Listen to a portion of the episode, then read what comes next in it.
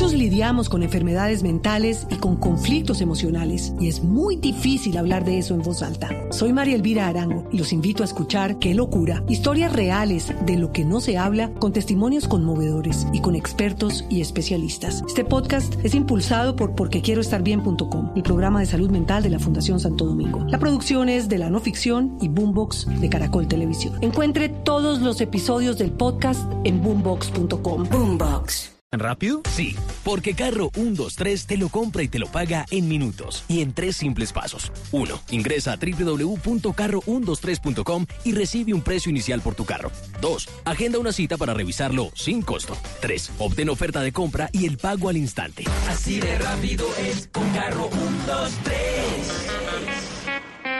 Y continuamos como siempre acompañándolos aquí en Blue Radio y seguimos con información importante para ti. Si la tecnología es tu ADN, entonces esto es para ti. Porque con Visa Days puedes aprovechar hasta un 20% de descuento en electrodomésticos Bosch Serie 8 y 15% de descuento en el resto de productos en todas las tiendas físicas de Bosch del 20 al 29 de septiembre de 2019. Paga con tus tarjetas Visa Platinum, Signature e Infinite y disfruta beneficios únicos como tu ADN. Aplican términos y condiciones. Más información en visa.com.co. El Teatro con Subsidio en su decimasegunda serie internacional de grandes pianistas presenta desde Portugal a María Joao Pires, una de las más grandes del mundo. No te pierdas este único concierto y por primera vez en Colombia el 5 de octubre, 7.30 de la noche. Compra tus entradas en www.primerafila.com. Taquillas de Cine Colombia y del Teatro. Con subsidio, con todo lo que te mereces. Vigilado Super Subsidio. Código PULEP WCL 428. La belleza de tu rostro, de tu pelo, de tus manos, de tu piel y de todo tu cuerpo te hacen especial por naturaleza. Tu belleza es la suma de muchas bellezas. Ven y celébralas todas en belleza y salud. Del 2 al 6 de octubre en Corferias, representante internacional Cosmopro. Organiza Corferias. Esta alcaldía no ha hecho nada. Sí, cuatro años perdidos. Claro que este parque sí que fue re bueno, ¿no? Ahora sí vamos a sacar músculo. Ja, y no he visto el que están haciendo donde mi abuela. Se va a quedar muy bacano. Con los recursos de sus impuestos hemos planeado, diseñado, reformado y construido más de 1.441 parques y hemos creado grandes escenarios de nuevas tendencias deportivas para la recreación de todos los ciudadanos. Impopulares pero eficientes. Alcaldía de Bogotá. Si vives en Huertas Oriental, lo tendrás todo. Clubhouse con piscina, salón comunal, juegos infantiles y hasta una increíble zona de yoga. Conoce Huertas Oriental de Amarillo. Apartamentos desde 76 metros cuadrados a partir de 334 millones 100 mil pesos. Visítanos en el kilómetro 3 variante Cajicás y Paquirá o llámanos al 320-333-7366. Amarillo, creamos espacios. Prepárate para ayudar con compromiso y solidaridad social. En emergencias complejas, la ciudad necesita de ti. Súmate a los voluntarios por Bogotá en www.voluntariosporbogotá.gov.co. De esta manera, los bogotanos tendremos mayor capacidad para la respuesta en emergencias. Inscríbete, toma el curso y haz parte de la gente que ayuda. Alcaldía de Bogotá.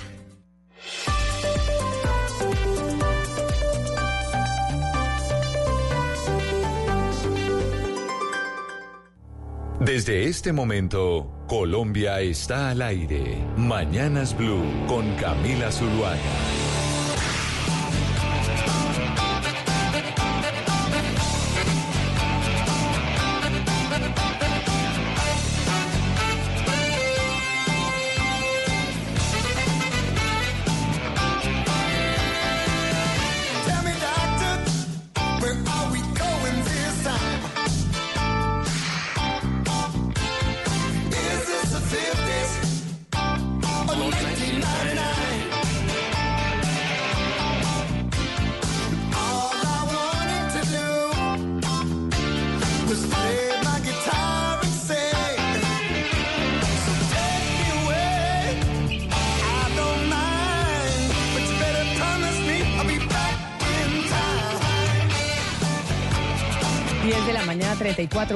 Seguimos en Mañanas Blue. Vamos hasta la una de la tarde. Y estamos de lunes complejo, complicado con la movilidad en Bogotá, porque estamos en paro de transportadores. ¿Cómo le fue viniéndose para acá, doctor Pombo? muy difícil conseguir transporte. Usted sabe que a mí me gusta el taxi amarillito, el de siempre. Si usted es de transporte público. Y me dijo que estaba muy asustado, que era el último servicio que iba a hacer en el día y eran y llevaba solo dos antes del mío y yo. Yo le dije, oiga, pero ¿por qué? Y me dijo, porque me da susto que destruyan mi carrito. Entonces me voy ya para la casa a ver cómo se desenvuelve el paro de transportadores. O sea que usted fue el único pasajero que... El segundo. El segundo y el último. Eh, exacto, y el Pues el segundo y el último del día. Sí, sí, yo quedé muy, muy impresionado. Yo le dije, no, pero bueno, ¿por qué no se, pues digamos, se mete entonces en la manifestación? Me dijo, no, porque no estoy de acuerdo con lo que se está reclamando. Yo creo que, eh, pues una cosa es una cosa, otra cosa es otra cosa. Mejor me voy para la casita, doctor. ¿Usted qué le parece? Pues uno se queda callado, porque ¿qué más dice? Muriéndonos del frío, además estamos en eh, Bogotá, don Oscar Montes, no le quiero decir cómo está la nevera porque está más congelada que nunca, el cielo completamente gris, pero el paro de transportadores en Barranquilla se está presentando o no, ¿O esto es un, un asunto solo de Bogotá. Hola Camila, muy buenos días. Pues le cuento que acá no se ha sentido el paro de los del transporte público, de los taxistas, pero la ciudad sabe que está como muy lluviosa, o sea que eso se pega. Ese, el tema, el tema del clima, el tema de, de la temperatura se está pegando porque Barranquilla, que siempre ha estado muy radiante, de sol radiante, hoy amaneció plomiza y con lluvia en estos días. Y cuando uno habla de temas eh, de seguridad en Barranquilla, don Oscar Montes, ¿qué podemos decir? Porque tengo entendido que la cosa en, en asuntos de seguridad está como compleja en, eh, en Barranquilla. Así es, Camila, que mire usted cuando se hacen las encuestas de, de opinión en Barranquilla sobre los problemas que afectan a la ciudad, el tema que más registra, el asunto que más preocupa es el de la inseguridad y efectivamente la ciudad no ha podido controlar el tema de la inseguridad. Este fin de semana fueron asesinados dos personas en unos barrios populares de aquí de Barranquilla y se dice, dicen las autoridades, que se trata de un ajuste de cuentas entre bandas eh, criminales que se dedican a la estafa. De tal manera que sí, la inseguridad sigue siendo, Camila, uno de los lunares que tiene la ciudad.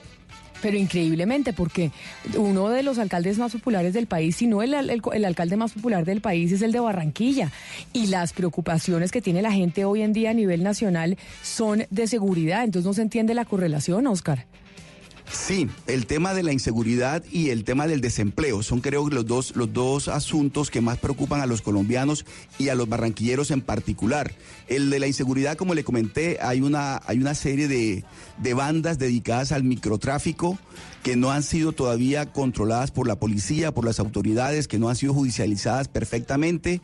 Y el otro tema, Camila, es el del desempleo, que también eh, la informalidad sigue, sigue siendo muy alta en Barranquilla y a eso se le suma pues toda esta migración eh, de los hermanos venezolanos que también han llegado con mucha intensidad a la ciudad de Barranquilla. Y ahora me voy para Medellín a ver si en Medellín sí se siente el paro transportador igual que en Bogotá o tampoco, Ana Cristina. Ustedes están en la misma onda de Barranquilla. Eh, pues Camila, hay algo que, que es extraño. Pues aquí eh, no, no, de, no hay paro, pues eh, dicen las fuentes que no hay paro, pero eh, viniendo desde mi casa, que yo paso por la regional, que es por donde pasan todos los camiones, hay un, está tan despejado, está tranquilo que es sospechoso, es sospechosamente tranquilo. A esto quiero decir, con esto quiero decir algo, y es que probablemente pensaron que algo malo podía pasar y por eso no sacaron sus camiones, porque generalmente la avenida regional no es tan despejada como está en este momento. No es normal que esté tan tranquila. O sea, la gente no está saliendo por cuenta del temor del paro, ¿es lo que usted quiere decir? Eh, Creo que lo- no, la gente en general no, solamente los, los conductores de camión. Creo que parece que no están sacando, me da la impresión a mí, pero como le digo, es una impresión que tengo, puesto que no se ha dicho nada oficial. Pero por el recorrido que hice esta mañana, tengo la impresión de que los conductores de carro no sacaron eh, sus camiones probablemente eh, con susto, pues por, por esas amenazas. Lo que le pasó a don Oscar hoy, el taxista mío de esta mañana, ¿no? Que simplemente hace dos trayectos y se va a la casita por susto a que le desbaraten el carrito. Claro, Claro, y es que uno siempre viene a la misma hora, uno siempre viene a la misma hora y uno más o menos sabe calcular el tráfico, ¿cierto? Uno hace esos cálculos con base en el tráfico y estaba muy despejado para hacer la avenida regional. Me voy hasta ahora a las 10 de la mañana, 38 minutos a los Estados Unidos con Juan Camilo Merlano, que básicamente eh, nos va a contar, entre otras cosas, lo que está pasando Juan Camilo con los congresistas que ya empiezan a decir que hay que hacerle una investigación al presidente de los Estados Unidos, Donald Trump, por la llamada que hizo al eh, presidente ucraniano, en donde ya incluso aceptó que había hablado sobre el candidato o sobre el precandidato demócrata John Biden. Camila, ¿qué tal? Muy buenos días. Se le empieza a cerrar el cerco al presidente Donald Trump con estas nuevas sugerencias de una investigación adelantada por parte de los demócratas que, recordemos, manejan la Cámara de Representantes, que es el punto desde donde parte toda la investigación. El presidente Donald Trump, si bien aceptó que dialogó con su homólogo ucraniano Volodymyr Zelensky a propósito, o más bien sobre el candidato, el precandidato presidencial Joe Biden sobre corrupción en Ucrania y sobre el papel que jugaba su hijo Hunter Biden en la junta directiva de la, de la empresa de gas ucraniana. Lo que ha trascendido también es que en esa llamada Donald Trump, si bien le sugirió a- al le sugirió hasta ocho veces, según lo que ha trascendido en medios de comunicación, al, a su homólogo ucraniano que debía haber algún tipo de investigación en contra de Joe Biden. El problema es que hay 250 millones de dólares en ayuda militar que aparentemente el presidente Donald Trump no ha permitido girar a Ucrania por cuenta de las exigencias que habría hecho para que se iniciara la investigación a Joe Biden. ¿Qué es lo que sucede ahora? El panorama político se va acomodando.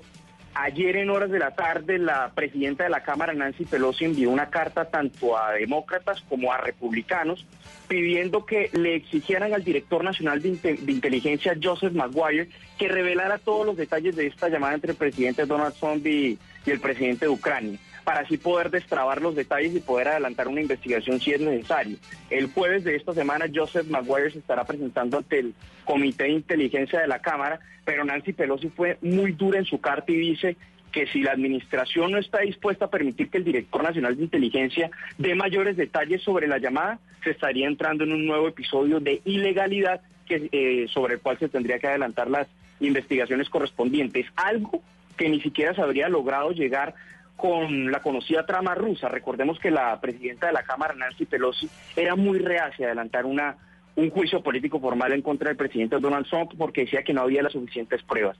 Pero en esta última carta, vaya que sí hay argumentos o más bien una actitud clara por parte de la presidenta Nancy Pelosi y también otros sectores demócratas que han manifestado que de ser cierto todo lo que se ha hecho en esta llamada, hay que avanzar en las investigaciones. Y a propósito del presidente de Ucrania, Gonzalo y Juan Camilo, yo no sé, Gonzalo, usted vio el, eh, la presentación que se hizo viral del presidente de Ucrania, que además era un humorista antes de ser presidente, en donde mostraba un chat ficticio entre los líderes mundiales, entre, entre los países que ya está dándole la vuelta al mundo, este chat que el presidente ucraniano presentó. Fantástico, Camila. Además, hay que decir y recordar que el presidente de Ucrania llegó con el 80% de la aprobación en los votos o en las urnas en este caso.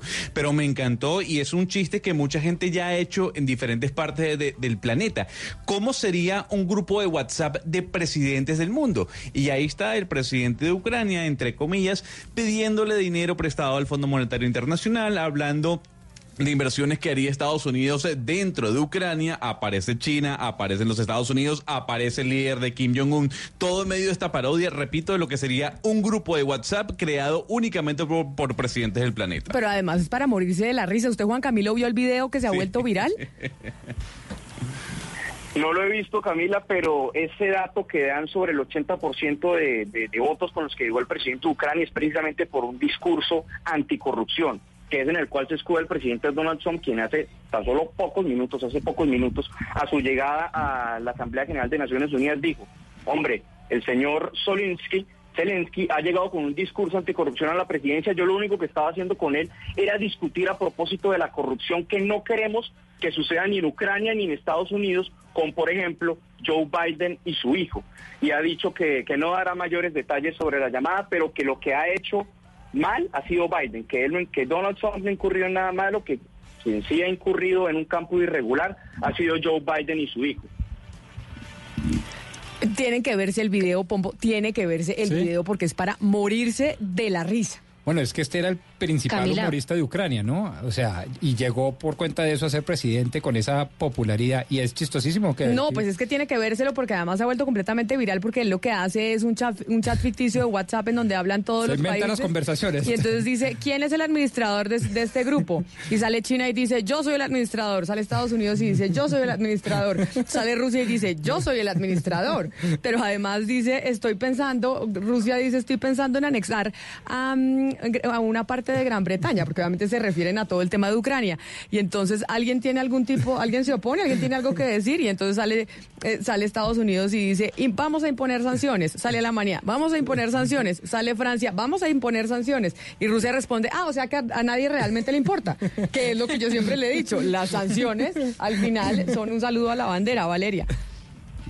No, Camila, volviendo al, al tema que estamos comentando sobre pues las supuestas llamadas inapropiadas que le hizo el presidente Trump eh, al, al presidente Zelensky, yo creo que hay que aclararle a los oyentes que ya el señor Giuliani, que es el abogado de Trump, exal- es exalcalde de Nueva York, dijo que él sí habló con Zelensky y él sí está tratando de que Ucrania investigue al hijo de Biden, pero que él lo hace de una forma particular y no en representación del gobierno de Estados Unidos. Entonces hay pruebas de que esto está ocurriendo. Ahora lo que hay que mirar es la, la línea fina entre si el presidente de, de Estados Unidos está presionando utilizando al gobierno de Estados Unidos o utilizando a su abogado solamente eh, de una forma particular. Es que precisamente, Valeria, eso es lo que me pareció más chistoso, porque es que el chat, este de broma, el que estamos hablando, conserva el tono de Trump en, en todas las conversaciones de las cuales se ha hablado en que participa él. Entonces conserva, eh, no sé si ustedes recuerdan un pedacito en que dicen quién es el administrador del grupo. Entonces eh, Rusia dice yo, dice China yo, y en los Estados Unidos dice ya quisieran ustedes. Se conserva como el tono, eh, el tono de cada uno de los mandatarios en el chat y precisamente eso que usted está comentando, Valeria, sobre esa llamada me recordó las intervenciones en este chat de Donald Trump. Ana Cristina, ¿usted se imagina un chat de los expresidentes colombianos? Un chat de Santos, Uribe, Pastrana, Gaviria, ¿cómo sería?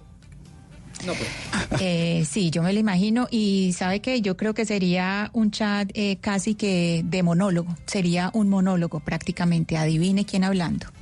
10 de la mañana, 46 minutos. Juan Camilo, gracias. Estamos pendi- Usted sí no le tocó irse para Nueva York, ¿no? Lo dejaron en, eh, en Washington, D.C. Así que usted en este momento está con, eh, con la casa vacía porque el presidente Trump no está en la Casa Blanca, sino está en su casa original, que es Nueva York.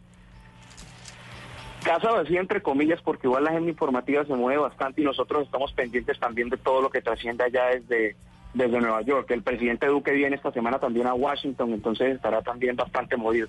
Ah, bueno, y nosotros estaremos conectándonos con usted todos estos días, 10 de la mañana, 46 minutos. Juan Camilo, gracias. Además de lo que pasa en los Estados Unidos y lo que eh, la investigación que se quiere abrir al presidente Donald Trump por esa llamada con el presidente ucraniano, al que muchos dicen, oiga, el señor se pone a hacer chistes, se pone a hacer videos y en este momento pues tiene una situación bastante compleja y eh, puede ser uno de los más buscados eh, por los medios de comunicación en el mundo, Gonzalo. Además, ¿qué más está pasando en el planeta?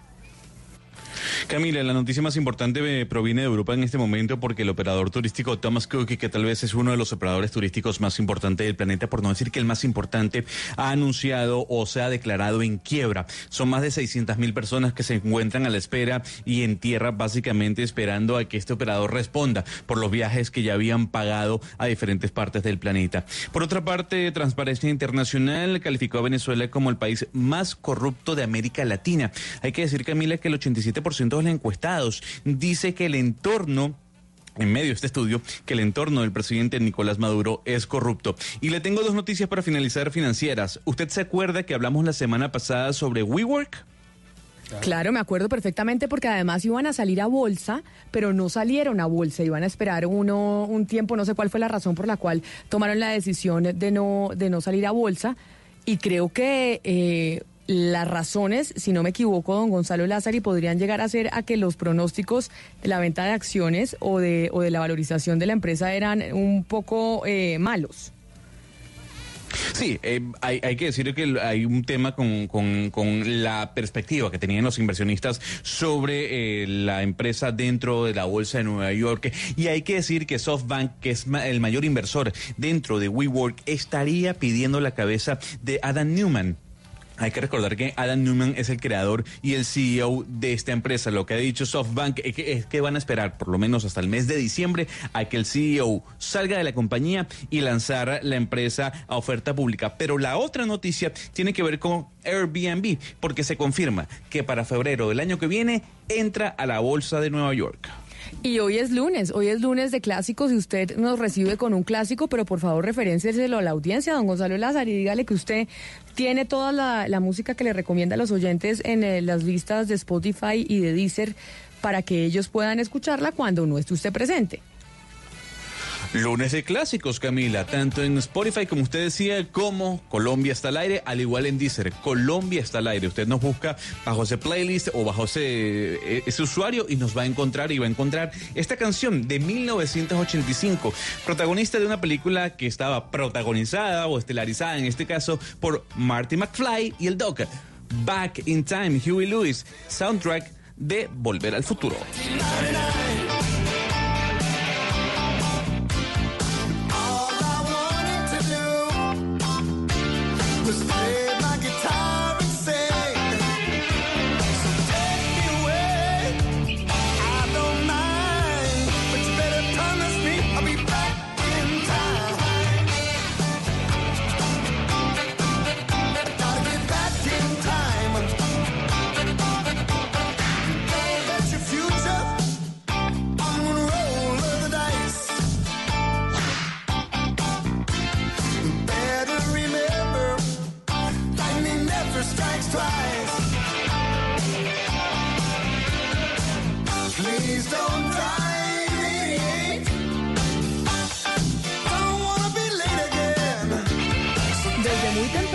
Aquí en Mañanas Blues ha venido hablando Ana Cristina sobre un comunicado del periódico El Colombiano, en donde El Colombiano hace referencia a un video que sacaron este fin de semana las igualadas del periódico El Espectador.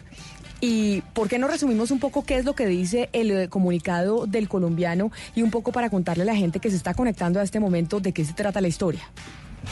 Sí, el colombiano Camila y oyentes emite el comunicado precisamente porque hay una denuncia del canal de las Igualadas en que se habla sobre el caso de una periodista de ese periódico que ha denunciado a un compañero de trabajo que era eh, además eh, es superior en, jer- en jerarquía, no obstante no es eh, no es su jefe inmediato, pero es superior en jerarquía, pues eh, salieron juntos y en esa salida ella dice, ella denuncia que él la violó. Entonces, eh, precisamente eh, lo que hace el periódico El Colombiano es sacar un comunicado y en ese comunicado, pues eh, lo que hace es decir, pues que se le ha hecho el acompañamiento, que se le ha hecho el acompañamiento, pues a la a la periodista y que y que lo que están tratando de hacer es tener entornos libres de discriminación. Es un poco, eh, claro, una respuesta al público, pero también eh, una respuesta, Camila, en el sentido de la de la denuncia de las igualadas, puesto que, que las igualadas dice eh, cosas que, que dice Valeria, que, que dice eh, Van- Vanessa, la persona que hace, Vanessa Restrepo, que es la periodista que hace eh, la denuncia. Entonces, eh, pues lo que hace es decir que sí, que efectivamente la, la ha estado eh, acompañando. Le cuento, Camila, que Juan David Ortiz, que es el director del periódico La Urbe y yo entrevistamos al denunciado eh, antes de esta publicación de las igualadas y nos contó la historia. Todo pasó el 17 de mayo. Eh, ocho personas, cinco hombres y tres mujeres salieron del trabajo a tomarse unos tragos, como ocurre en muchas oficinas. Van a un local que queda cerca de la oficina del colombiano, se emborrachan, se, empezaron a ir. eh, queda nada más el denunciado y la periodista que denuncia. Ella no tenía carro ni plata para el taxi y el denunciado le ofrece llevarla en el camino. Esto es lo que pasa. Ana Cristina, y frente a ese tema hay una pregunta que yo tengo. A las 12 del día vamos a estar hablando con, eh, con la gente de las igualadas, vamos a estar discutiendo este tema, pero hay una cosa que me llama la atención. Y ahí aprovechando los abogados de la mesa, Valeria y el, eh, y el doctor Pombo, es lo siguiente. Acá estamos frente al testimonio de una persona, de una periodista, que es la víctima en este caso, que hace la denuncia a otro de sus compañeros. Y es- este tipo de denuncias pues pululan, porque muchas veces para las mujeres es difícil probar cuando hay acoso, cuando hay abuso. Pero entonces los hombres dicen, óigame, y entonces cualquiera puede venir a decir que yo le abusé sexualmente de alguien sin ningún tipo de prueba ni nada y porque ahora estamos en la tendencia de que la, la prueba se tiene que invertir, la carga de la prueba se tiene que invertir, entonces yo de manera inocente, si, si, si yo no soy responsable, igual me toca pasar por un proceso que es muy complejo. Camila, ah, bueno, adelante, doctor Pom. Bueno, no, uno, uno diría varias cosas, Camila, para ilustración de los oyentes. Lo primero es que no toda denuncia eh, tiene que ir acompañada de una prueba que llamarían coloquialmente la prueba reina. Es decir, señor juez, señor fiscal, señor policía, mire, aquí está pues el video o cinco testigos que vieron cómo este, eh, tenía yo acceso carnal violento, no consentido. Eh, eso es cierto, digamos, gracias a Dios, la evolución del derecho penal ha llevado a que este tipo de pruebas no sean necesarias.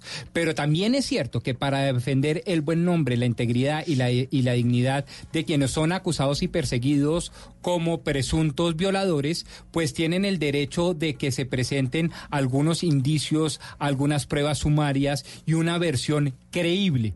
Ojalá, por supuesto, acompañados de los respectivos eh, dictámenes y exámenes, por ejemplo, de medicina legal y cosas de ese, de ese estilo. Pero si no se puede, la versión ha de ser lo suficientemente creíble porque está plagada de indicios o pruebas sumarias, pruebas menores, pero no puede ser simplemente la versión, la palabra de una mujer contra la de un hombre. Se requiere por parte del sistema algo más para poder llevar a juicio y a un sano juicio a quien se le persigue como presunto violador.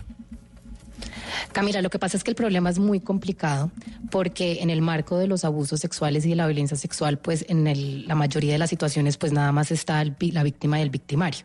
Entonces, en realidad, lo que se da en el sistema jurídico que favorece siempre al victimario, justamente por eso es porque no la víctima no cuenta con pruebas. Es al final su, su, testimonio en contra del de él. ¿Eso qué es lo que hace? Que las víctimas no denuncien. Hoy en día, el 95% de las víctimas de violencia sex- sexual en el mundo no denuncian. ¿Por qué? Porque se sienten eh, que la justicia y la sociedad las re- la, la revictimiza, justamente porque no tienen estas pruebas. Entonces, en la academia se viene dando una discusión acerca de si en casos de violencia sexual ameritaría de pronto eh, invertir la carga de la prueba. ¿Qué quiere decir esto? Que la carga de la prueba está hecha para favorecer al, es- al eslabón más débil en un proceso penal o jurídico ante, ante una instancia pues donde uno puede terminar en la cárcel. Eh, normalmente la carga de la prueba la tiene la fiscalía, es decir, el acusado se tiene que probar, eh, la fiscalía tiene que probar que el acusado es culpable porque se, eh, porque, porque se presume inocente. En estos casos específicamente se está contemplando poder invertir la carga de la prueba para que la denuncia de la víctima ante el sistema jurídico sea suficiente para que el acusado tenga que probar que él es inocente. Ahora, esto también es muy complicado porque pues se puede dar, eh, se puede abrir a que, a que sea, a que se vulnere el buen nombre. y eso es lo que, yo, víctima- eso es lo que yo pre- eso es lo que yo pregunto. Ha habido casos y yo creo que Gonzalo usted tiene el, eh, el récord un poco de lo que ha pasado en eh, eh, pues, internacionalmente, incluso con actores. Acá, por ejemplo, tenemos uno un caso muy muy sonado que fue el del defensor del pueblo en su momento, Jorge Armando Tálora, que el señor terminó en el ostracismo por un rato, dos años, tres años, para que después se ter- terminara siendo inocente, declarado por la justicia. Entonces ahí es donde uno se pregunta, Ana Cristina, y el, el- entendible la argumentación de defender a las mujeres, ni más faltaba, pero ¿y qué pasa con el buen nombre de las otras personas? ¿Se les acaba la vida y si resulta que no era verdad? No, es que aquí paradójicamente, Camila, esos dos procedimientos, que es contrastar fuentes y el respeto del buen nombre, es de eso paradójicamente de lo que se han aprovechado los abusadores para poder permanecer impunes. Por ejemplo, en una conversación con Rebecca Corbett, que ella fue la líder de la investigación del, del Me Too en el New York Times, ella dice, cuando uno queda en esta encerrona de la palabra de ella contra la palabra de él y sin pruebas a la mano, uno tiene que empezar a buscar datos adicionales como un patrón de comportamiento. Es decir, si esta persona que es acusada ha actuado de la misma manera con otras personas en ocasiones anteriores. Y aquí hay que decir, Camila, que si no fuera por este tipo de investigaciones, personas como Bill Cosby o Harvey Weinstein estarían tranquilos en su casa haciendo las mismas porquerías que hicieron durante años. Sí, Ana Cristina, pero- también está el otro lado de la historia, ¿no? Porque pasó con Morgan Freeman o, que fue- o pasó con Ryan Secrets, que fueron acusados vilmente de violadores o de agresores sexuales y, fue, y fueron desmentidos sus acusaciones. O por lo menos con Kevin Spacey, que los cargos de agresión sexual se le tumbaron en medio de, de- del juicio que se le sigue. Entonces también hay que tener de lado y lado, porque sí, Harvey Weinstein fue, fue culpable, pero Morgan Freeman era inocente y se le culpó de agresión sexual, por ejemplo. Pero, pero Gonzalo, mire, en estos casos, eh, y Ana Cristina, en estos casos, eh, obviamente que todos condenamos abiertamente y públicamente el abuso y el acoso. Y es una práctica que debe desterrarse. Pero se requiere también de muchas pruebas para que una persona que se presume inocente hasta que se le condene tenga que probar la inocencia. Es decir, lo que se tiene que presumir en este caso es que la persona que está siendo señalada o sindicada pues tiene que probársele que, que efectivamente participó, tuvo una actitud, un comportamiento eh, o una conducta delicti- delictiva. Pero en este caso o en cualquier otro caso se presume la inocencia. Es que eh, eh, eso es claro en el derecho. La persona se presume inocente hasta que se le condene por lo que se le- por los, los hechos de que, que se le señala. Eh, por de tal manera que Por eso me parece interesante, le- me parece interesante la discusión y para preguntarle a los oyentes, porque lo que planteaba Valeria, hay este debate dentro del derecho y es si en casos de abuso sexual, en casos de acoso sexual a mujeres, acá hay que invertir la carga de la prueba. ¿Qué, qué quiere decir? Normalmente en derecho usted no tiene que demostrar que es inocente, sino usted le tienen que demostrar que es culpable. Así es. Y en este caso sería entonces que el acusado de violación o de acoso sexual no tendría que demostrar, sí tendría que demostrar que es inocente y no la, la víctima, la denunciante, demostrar que, que a quien acusa es culpable. Así es, y yo creo que los elementos están bien planteados y por lo tanto sugiero a pues al equipo y a usted Camila esta pregunta para nuestros oyentes. ¿Usted estaría de acuerdo, querido oyente, con eh, presumir la culpabilidad del presunto violador y que éste tenga que probar que es inocente? Tal cual. Repítamela entonces para que los estaría- oyentes les quede claro. ¿Usted estaría de acuerdo con presumir la culpabilidad del presunto violador y que en consecuencia éste tenga que probar que es inocente? 316-415-7181. Esa es nuestra línea de WhatsApp. Ahí ayúdenos a, a discutir este tema, porque además, como dice usted, Valeria, es un debate que hoy está en la academia. Sí, exacto, Camila, pero yo a esa pregunta también eh, le agregaría algo muy importante y es presumir, eh, digamos, la culpa del denunciado siempre y cuando haya interpuesta una denuncia válida ante un ente como la Fiscalía y que la persona esté plenamente identificada, la víctima se identifique y pueda narrar los hechos y la denuncia esté interpuesta en la Fiscalía, porque no se trata que ocurra lo que ocurrió en México, que se armó un Me Too periodista, se habían miles de mujeres en Twitter acusando a miles de personas y estas mujeres no eran identificadas y no ponían la denuncia eh, en la justicia y entonces ahí sí no se puede presumir la culpabilidad. Pero lo que yo digo, sí tiene que haber una, una, una denuncia formal interpuesta para que la carga de la prueba se pueda invertir. Acordémonos que interponer una denuncia falsa es un delito. Es decir, todas estas personas que les prueba que son inocentes tienen el derecho de poder denunciar a la persona que los denunció. Pero vámonos, estoy totalmente de acuerdo, Valeria, pero vámonos por la fácil. Es decir, la pregunta es directica y que además sin ataduras jurídicas. Usted, querido oyente, ¿está de acuerdo con presumir la culpabilidad del denunciado en casos de violación sexual? 316-415-7181. Mándenos sus mensajes porque sabemos que este es un debate que le interesa a mucha gente y que ten- habrá todo tipo de puntos de vista. Y Sí, se- total. Y, y Y seguramente... todos igualmente respetables, además. Sí, exactamente, pero por lo pronto, como yo les dije que estábamos en eh, paro transportador y mis compañeros de las otras mesas de trabajo me dicen en las otras ciudades la cosa no está tan- tan compleja, pero resulta que en Bogotá sí, estamos en comunicación con el general Carlos Ernesto Rodríguez Cortés, que es el director general de la Policía de Tránsito y Transporte. General Rodríguez, bienvenido a Mañanas Blue, mil gracias por atendernos.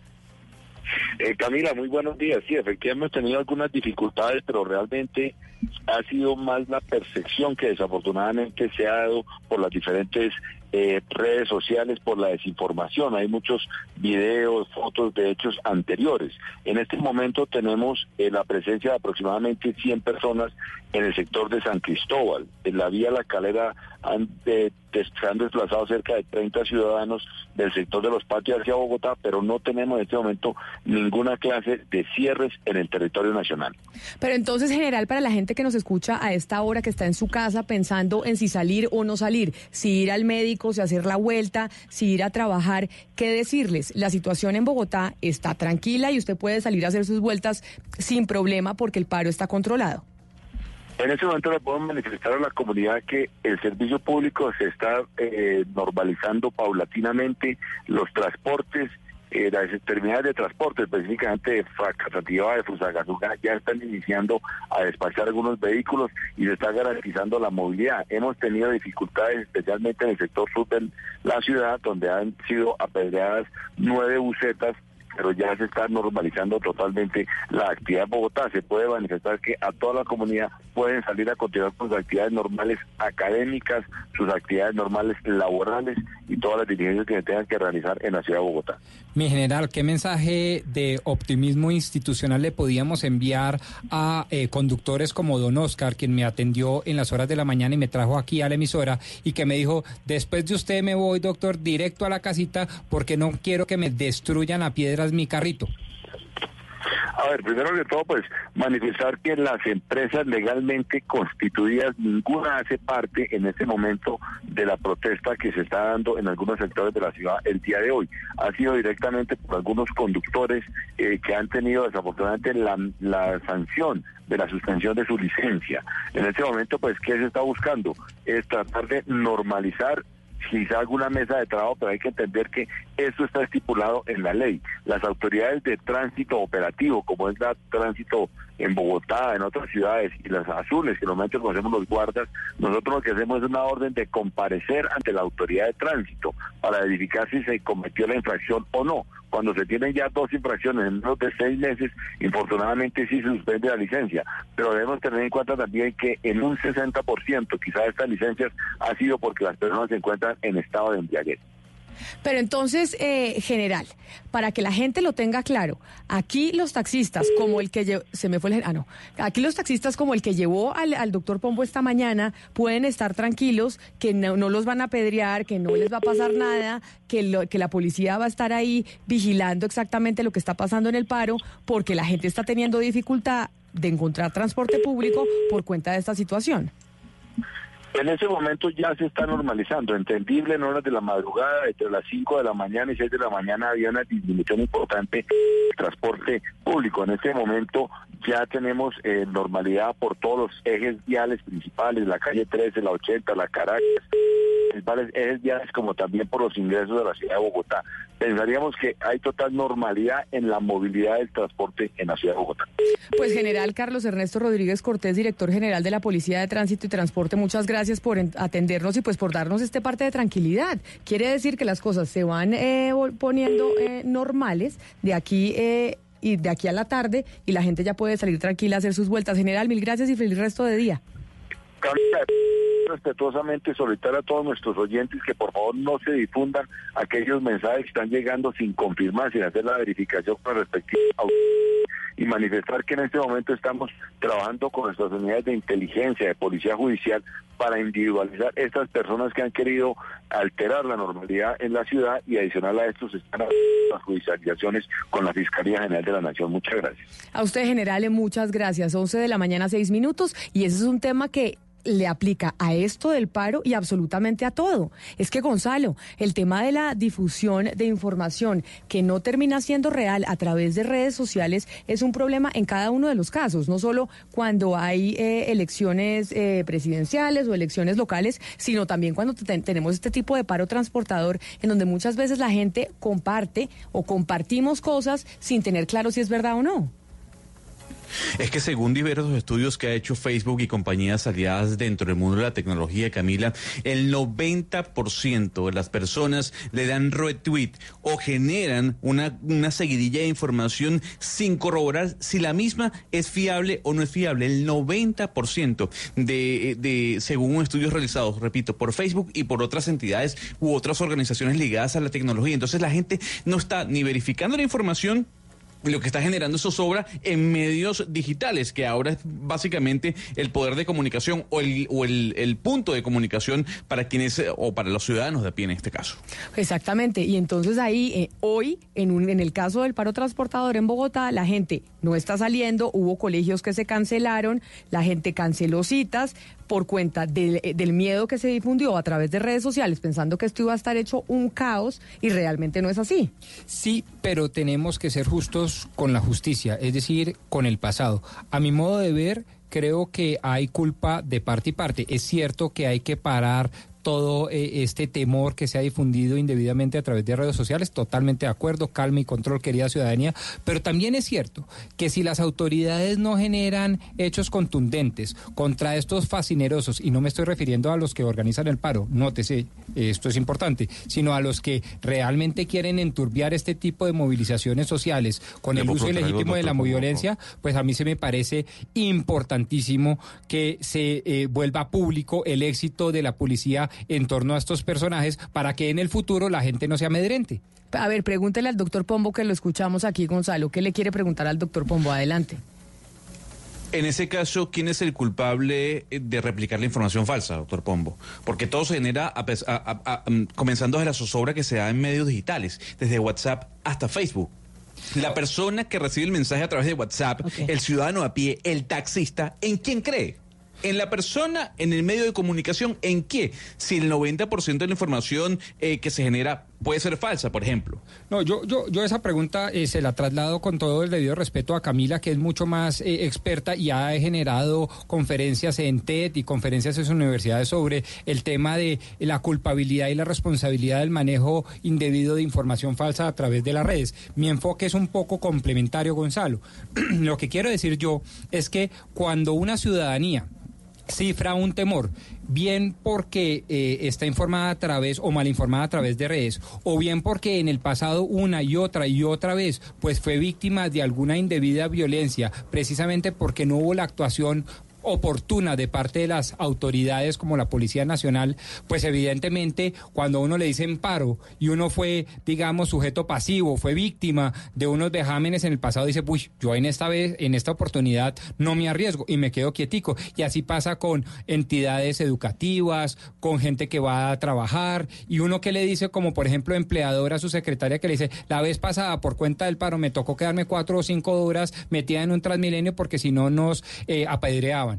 Hágame el favor. Entonces uno tiene que cotejar también, para hacer, repito, justicia con la justicia, las distintas versiones. Por eso decía que mi intervención es complementaria y no tiene que ver, pues, necesariamente con ahondar en las razones de las noticias falsas, eh, desafortunadamente Pero es propagadas que, por las pero es que, doctor Pombo, además, además aquí no estamos tanto hace- en, en un tema de noticias falsas, sino hubo un señor, ¿ustedes vieron el video del señor que salió convocando el paro? Da miedo. El señor dice, si alguien sale en su carro, yo lo voy a incendiar, es bajo su responsabilidad. Esto no es una, una convocatoria, el señor no hizo una convocatoria a un paro, una protesta legal, debida, sino el tipo lo que hizo fue aterrorizar al país. Uno ve ese, ese video y uno dice, yo no salgo, a mí me da miedo. Entonces no es tanto replicar noticias falsas, sino solamente con replicar ese video, pues el país entero se, se, se atemoriza. Lo que hay que hacer es justamente que las, eh, lo que dice el doctor Pombo, las autoridades tienen que ir detrás de este señor, el señor no puede instigar eh, odio y terrorismo en la población así. Es que hay que ver el video porque da muchísimo miedo. Ahí me, no, me está regañando un oyente diciendo, pero Camila, ustedes y los medios de comunicación, mejor dicho, los medios de comunicación son los que más han ayudado a difundir este paro que es inexistente. Los medios abren hoy en primera página con el tema del paro transportador y realmente están aumentando una sensación de que la situación va a estar compleja en, eh, en las ciudades cuando realmente no es así. Bueno, a ver, querido oyente, yo creo que hay parte de razón en su en su afirmación. Es cierto, desafortunadamente los medios masivos de comunicación hay veces y en ocasiones, pero no de manera, y en esto quiero ser enfático, sistemática y a conciencia, pues sirven de caja de resonancia a este tipo de cosas. Pero lo que también es cierto, y aquí creo que todos los de la mesa estamos totalmente de acuerdo, es que las autoridades tienen que empezar a mostrar resultados, victorias tempranas frente a videos y frente a personas que saliéndose de la saliéndose de la legalidad, amedrentan una sociedad que lo único que quiere salir es adelante a través del desarrollo. Entonces hay parte y parte. Rodrigo, pero también hay que comentar la noticia, así sea una noticia que no tiene, eh, es decir, que no tiene la importancia que, que inicialmente le querían dar los, los organizadores, hay que comentarla en los medios por varias razones. La primera de ellas, porque si es una noticia falsa, pues nosotros tenemos que eh, rectificar, decir esto es falso, eso es otra forma de la información y el tiempo actual nos llevó a eso, a que tenemos que usar eh, la rectificación de noticias, así no seamos la fuente de la, de la noticia, evitar que se que se riegue mucho más. Eso en primer lugar. Y en segundo lugar, advertir con respecto a, a eso del paro debe esa noticia pertinentemente, porque es que eso es un, un- algo que pasa regularmente, sobre todo en elecciones. Espérese y verá que antes de las elecciones, 15 días antes o 20 días antes, van a empezar con videos de inseguridad, de atracos. Que ¿Para qué? Para asustar a la gente y llevar a votar por X o Y candidato. Esos Ana también son Cristina, estrategias electorales. Pero Ana Cristina, mire, eh, primero los medios de comunicación deben valorar muy bien la información, valorarla muy bien para saber qué vale la pena difundir y qué vale la pena no difundir. Por una parte, trátese si es noticia falsa, mucho menos, por supuesto. Pero ¿quién infló el paro? ¿Quién infló el paro? ¿Quién le dio al paro la magnitud que por lo que estamos viendo no la tenía? Entonces también eh, hay que mirar exactamente qué intereses hay detrás para que un, eh, un evento como este se haya inflado, porque por ejemplo aquí en Barranquilla no pasa nada, absolutamente nada con el tema del paro. Y entiendo que, que en, Cali o en otras partes no ocurre, ocurre igual. Entonces, eh, difundir noticias falsas, claro que sí, es, condenable. Valorar la información, responsabilidad de los medios, pero inflar la noticia también. ¿Por, por qué así infla un, un hecho que no tiene la trascendencia que se le dio? Pues aquí estamos, hablamos con el general, el director eh, de tránsito y transporte, y nos dice, oiga, están difundiendo cosas que no son ciertas, que son del año pasado, y las cosas están mucho más tranquilas de lo que la gente está pensando. Esa es la conclusión a la que llegamos después de la entrevista que hicimos con el director de la Policía de Tránsito. Nos dice, esto Tal no es así, pero también nos están llegando informes de que hay paro, de que hay situaciones complejas en la 13, que hay situaciones complejas en la 170, que la gente que, ve- que venía de municipios aledaños a Bogotá, por ejemplo, ha tenido eh, dificultad en, eh, en movilizarse. Pero la autoridad con quien acabamos de hablar nos dice, oiga, no señores, la situación está controlada. Sí, tal cual. Son hechos aislados y además atacan no a los organizadores ni a la movilización como tal, sino a unos fascinerosos que se salen de la legalidad. Vamos a ponerle un poco de música este lunes que está arrancando con paro transportador, que no está tan terrible como se creía a través de las redes sociales. Don Gonzalo Lázaro, y póngale música este lunes. Un clásico que estoy segura que usted no sé si bailó, pero al menos cantó. Ellos se llaman Los Fantasmas del Caribe.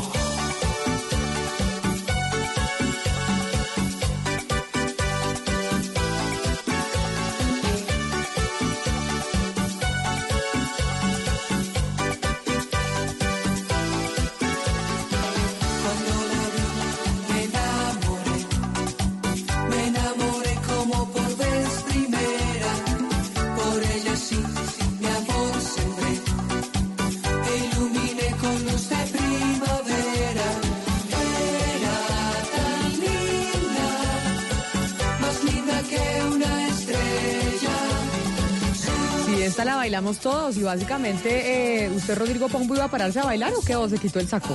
No, no, me quité el saco. Ah, la gente pensó que usted, porque ya estamos conectados a Caracol eh, Televisión a través de YouTube, Noticias Caracol ahora, saludándolos. Y, Pero la próxima vez les bailo, pues. No, me, no me da oso. ¿Le da oso? ¿Por qué? Porque yo bailo muy mal. Aunque el merenguito se me da, pero yo bailo mal. Pero esta sí la bailamos todos. ¿Esto de qué año es, Gonzalo? 1986, Camila. Esa es una de las pocas cosas por las que yo me siento orgulloso de ser venezolano, ¿no? Quiero decir, o sea, a mí los fantasmas del Caribe no es que me agraden del todo, pero sé que durante la década del 80, por ejemplo, finales de los 80, tuvieron muchísimos fan- fans. No sé si en Colombia fueron tan importantes, pero en Venezuela eran un éxito rotundo. No, bueno, pues esta canción era famosísima, pero yo no sé qué otra canción tuvieron los fantasmas del Caribe que fuera eh, igual de famosa a esta.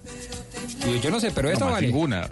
Esta vale por muchas. ninguna, decir, pero a ver, eh, Yo no creo que en mi generación, por ejemplo, no haya una persona que no haya bailado esta, esta canción. Sí, es pero es que, los, es que los señores lanzaron los, los señores lanzaron disco en el 2015 y nadie conoce ninguna otra canción sino esta. Gonzalo. Imagínense un concierto de los fantasmas del Caribe, Usted- ¿no? Esperando usted dos horas a que canten orgulloso. esta canción. Gonzalo, usted se puede senti- sentir muy orgulloso de los fantasmas del Caribe, pero déjeme decirle que la única canción que se le conoció a los fantasmas del Caribe fue esta. No hay otra. Pero aquí me están diciendo que No, hay no, una no, que no, se llama una lágrima. orgulloso. Hay una que se llama una lágrima, Gonzalo. Una Pues, lágrima. ahí yo me quedo, yo me quedo nada más con muchacha triste. Ojo, yo no estoy orgulloso de las pocas cosas por las que no me siento orgulloso de ser venezolano. Son los ¿Pero a usted fantasmas gustan los fantasmas del Caribe no? No, en lo absoluto, no me gustan, pero bueno, obviamente hay que poner música en español para nuestra editora Diana Mejía, que le encanta este tipo de música.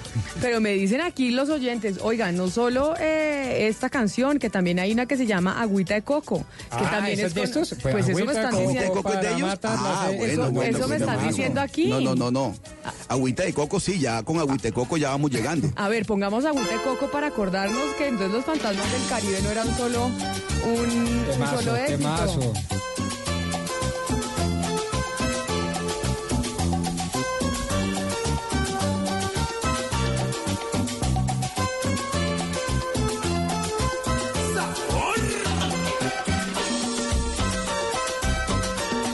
Esto lo bailamos todos, ¿no? Claro, Pero, temazo. pero además lo ponen hoy en día y no vuelve y lo baila. Pero y además con emoción y todo, cachete pegado y toda la Pero cosa. esto era- Agüita de, agüita de coco, por favor.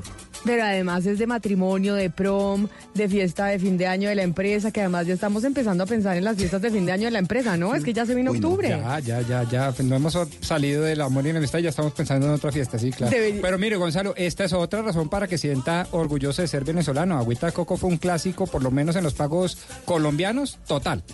A, a ver, mire, el- Repito, no me siento orgulloso de ser venezolano por los fantasmas del Caribe. Quiero que quede claro. Eh, hay que decir, Camila Zuluaga, Pues debería, porque que este las mejores fiestas... No, pues las mejores fiestas del año son las de fin de año de la oficina. Ahí uno pasa la pena y además conoce gente de manera más cercana, ¿no? O sea, en esos encuentros A los que nunca no se pudieron dar a lo largo del año, ¿no? Los saluda en la fiesta de la oficina. Efectivamente. Le voy a poner otra que también me están diciendo que es de los fantasmas del Caribe para que usted se siga sintiendo orgulloso, doctor Gonzalo Lázari. Esta es Por una lágrima.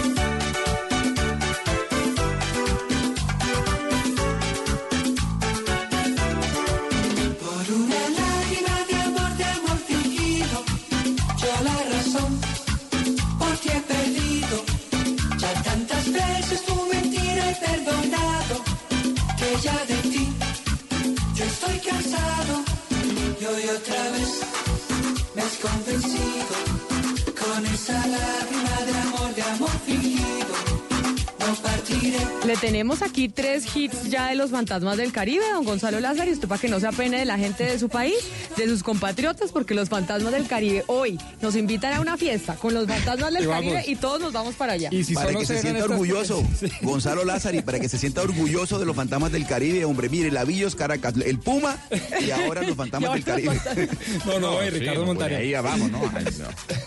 Pero a ver, Hay mire, mire, entre Muchacha Triste y po- esta canción Por una lágrima, que creo que se llama, hay 8 millones de diferencias de clics. O sea, la canción más escuchada de los Fantasmas del Caribe, por ejemplo, en Deezer y en Spotify, es Muchacha Triste. 8 millones de clics. Esta tiene 800 mil. O sea, no es que sea tan popular y tan No, conocida. pero usted- Seguramente en Colombia pegó mucho, Eso pero en le iba a Venezuela decir, no. usted está midiendo ahora todo por clics. Resulta que hay una ¿Y época en de donde, en donde nosotros oíamos la música y eso no se, no se medía por clics, sino por sonadas en las emisoras y por los Y discos por y zapato, por cassettes. suela de zapato Exacto, exacto, exacto, por salir a bailar.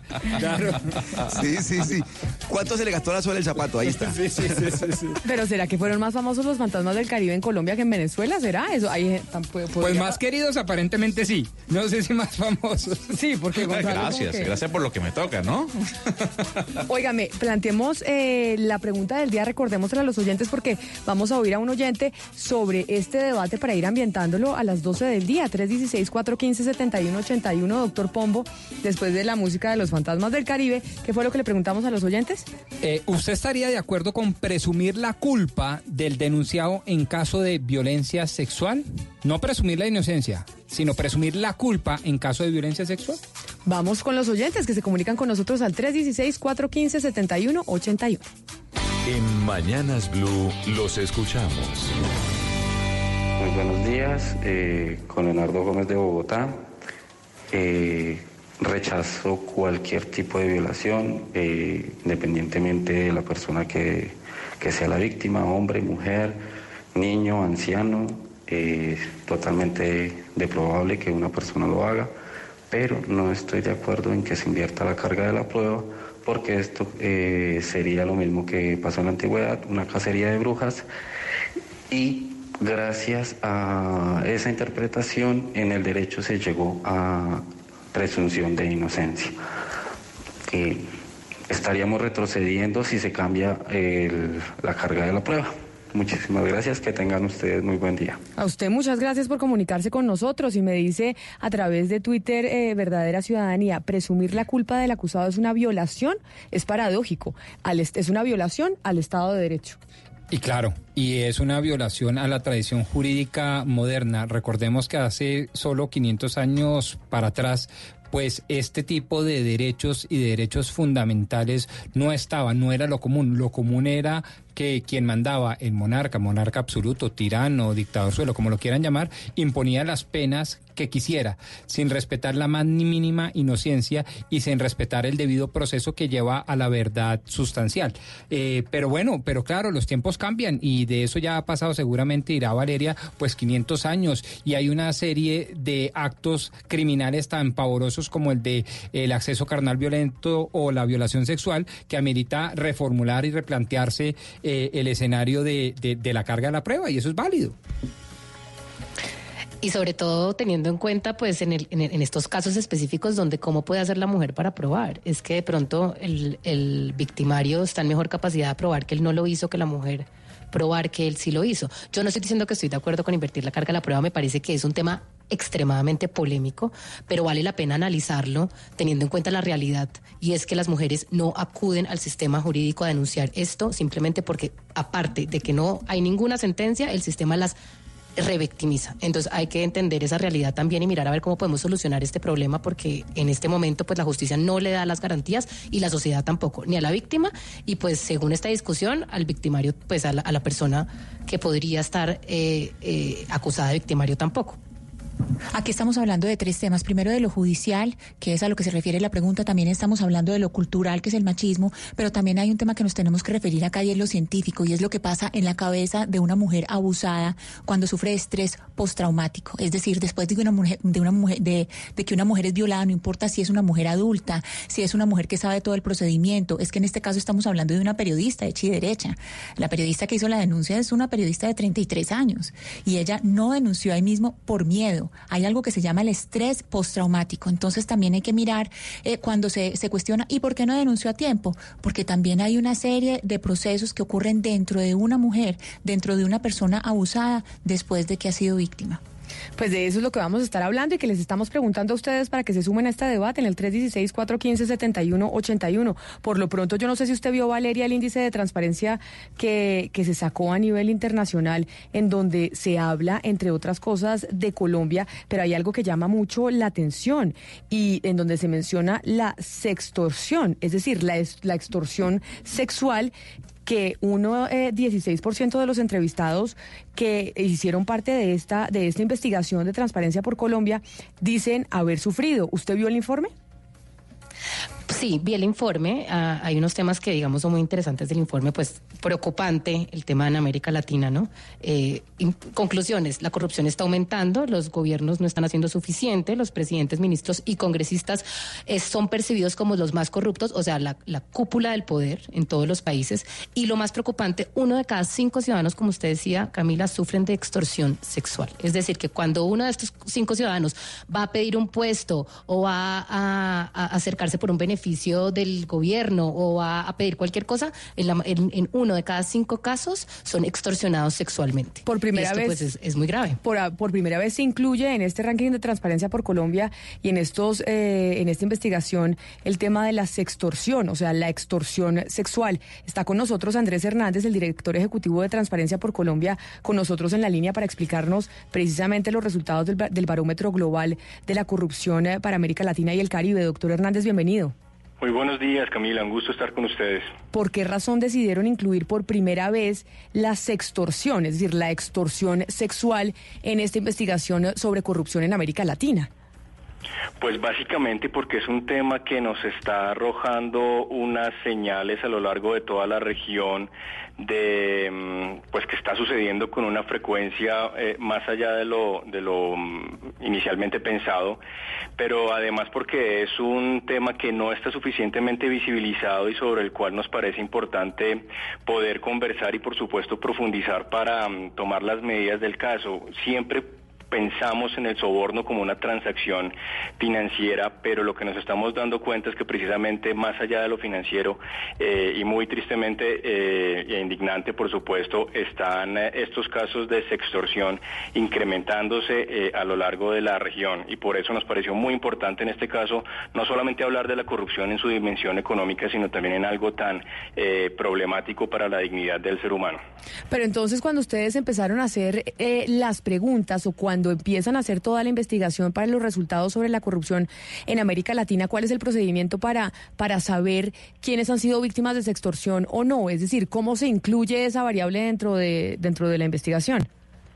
Pues nosotros durante varios años en el marco de Transparencia Internacional venimos realizando esta encuesta del Barómetro Global de Corrupción eh, y en la última edición que habíamos realizado fue en el 2017. En ese momento eh, se empezaron eh, a realizar unas indagaciones un poco más sobre qué tipos de sobornos estaban siendo eh, evidenciados por la ciudadanía y empezó a aparecer este tema de extorsión. Luego, por supuesto, también a través de alianzas con otras organizaciones muy importantes como ONU Mujeres a nivel eh, regional y global, eh, empezamos a ver la problemática de aquellas personas que están siendo víctimas de este tipo de extorsión, pero que además es muy difícil de, de denunciar, ustedes lo estaban hablando hace un momento, es, eh, es muy difícil además de eh, también de comprobar y también en los casos pues más problemáticos terminan en una revictimización de aquellas personas que se atreven a denunciar. Entonces es una manera de complementar aquellas preguntas que tradicionalmente hemos hecho sobre, bueno, si usted es víctima de la corrupción o no, y si es víctima, cuánto ha pagado. Bueno, ahora necesitamos empezar a hacer este otro tipo de preguntas. Doctor Andrés, eh, preocupante el nuevo dato y pues para eso son las encuestas y los estudios ahora de lo de la extorsión. A mí me deja medio apabullado, pero algo que se venía tratando ya por parte de ustedes de tiempo atrás y que no me deja menos preocupado es el aumento de la percepción de corrupción en jueces y fiscales. ¿Ustedes saben eso a qué se debe y tienen alguna idea de cómo se podría solucionar?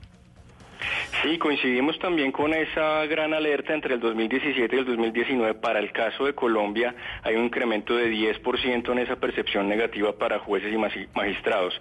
Por supuesto, pues esto está muy seguramente asociado a los escándalos de corrupción que ha habido en el sistema judicial en los últimos años, no solamente aquello que se ha denominado el cartel de la toga, sino pues distintas eh, redes de corrupción que han sido descubiertas en el país, los cuestionamientos alrededor de eh, la Fiscalía General de la Nación, etcétera. Y por supuesto, pues las medidas que aquí son entre estructurales como de, pragmáticas y de procedimiento. Entre las primeras, por supuesto, está la reforma política, perdón, la, reforma a la justicia.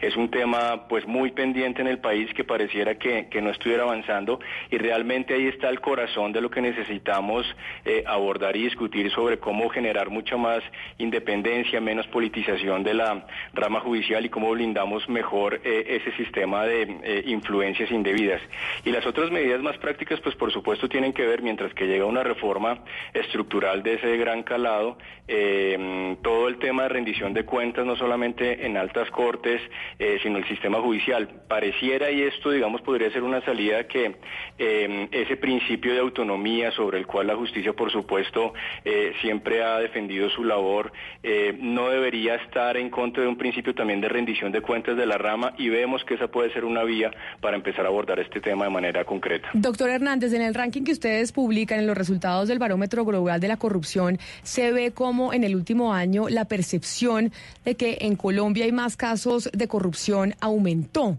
Esa percepción aumentó, pero la percepción coincide con la realidad. ¿Ustedes han podido ver eso? ¿Coincide que efectivamente los casos de corrupción en Colombia en el último año fueron mucho mayores y que por eso la percepción aumentó? ¿O básicamente la corrupción disminuyó, pero la gente percibe que hay más? Esa es una muy buena pregunta. Siempre el tema de percepción, eh, pues hay que verlo con los alcances y limitaciones que tienen. Nosotros lo que hemos visto a lo largo de estos años en este tipo de instrumentos y otros que utilizamos es que, por supuesto, la percepción es sumamente sensible a cualquier tipo de escándalo o actuación que eh, sea evidente para las personas, independientemente o no que sean afectadas directamente. Y entonces, nuestro planteamiento es que, evidentemente, esos casos pueden estar afectando eh, esa noción y pareciera que la gente estuviera percibiendo más corrupción, pero al mismo tiempo desde una mirada un poco más eh, a las instituciones, a los avances que hemos tenido en los últimos años en el país, lo que nosotros planteamos en Transparencia por Colombia es que justamente muchas de esas medidas pueden estar jugando a favor de que precisamente estemos eh, visibilizando eh, y siendo testigos de unos casos de corrupción que sin esas medidas muy posiblemente se hubieran quedado tapados. Por supuesto aquí el rol de los medios de comunicación, de la sociedad civil, de la academia, en darle discusión y visibilización a esos casos también ha sido fundamental. Ustedes en el barómetro hicieron hallazgos eh, que muestren algún tipo de, de precisión diferencial por regiones y por género. Para el caso de mm, Colombia no específicamente, porque esto es una encuesta que se hizo a nivel de América Latina, 18 países, 17 eh, mil personas encuestadas, pero dentro de mm, las distintas preguntas que se plantean para cada país sí está una diferenciación, digamos, técnica eh, respecto al género. Eh, lastimosamente, volviendo al, tema de, de, sextorsión en particular, lo que vemos es que las mujeres mayormente afectadas por este tipo de prácticas. Tradicionalmente en otro tipo de preguntas relacionadas con acceso a servicios públicos, también eh, las mujeres eh, contestaban una mayor afectación, mientras que los hombres parecían tener mayor afectación respecto a otro tipo de, gestiones, por ejemplo, los temas de trámites o procedimientos eh, judiciales. Pero evidentemente lo que nos están mostrando estos datos es que hay un tema que tenemos que profundizar y es una, una mayor victimización eh, de las mujeres en los casos de corrupción. Doctor, doctor Hernández, le pregunto por las instituciones. Eh, digamos que históricamente o tradicionalmente el Congreso de la República sale muy mal librado cuando se hacen este tipo de estudios. En esta oportunidad, ¿cuáles son esas instituciones que están más desprestigiadas desde el punto de vista de su, de su buen nombre? Sí, lastimosamente el eh, legislativo sigue, ocupando eh, el primer lugar en términos de, percepción de afectación por la corrupción. También junto al Poder eh, Judicial, jueces y magistrados, es una de esas instituciones en las cuales hay un salto muy dramático de 54% a 64% de las personas que opinan que el Parlamento o el Congreso en este caso está siendo afectado por la corrupción. Luego, eh, en la pregunta, en el cuestionario se plantea la presidencia eh, y su, staff, su gabinete, por decirlo de alguna manera, y luego estarían eh, entidades eh, asociadas a, um, empleo público, función pública, que de alguna manera también tiene unos, unos indicadores altos.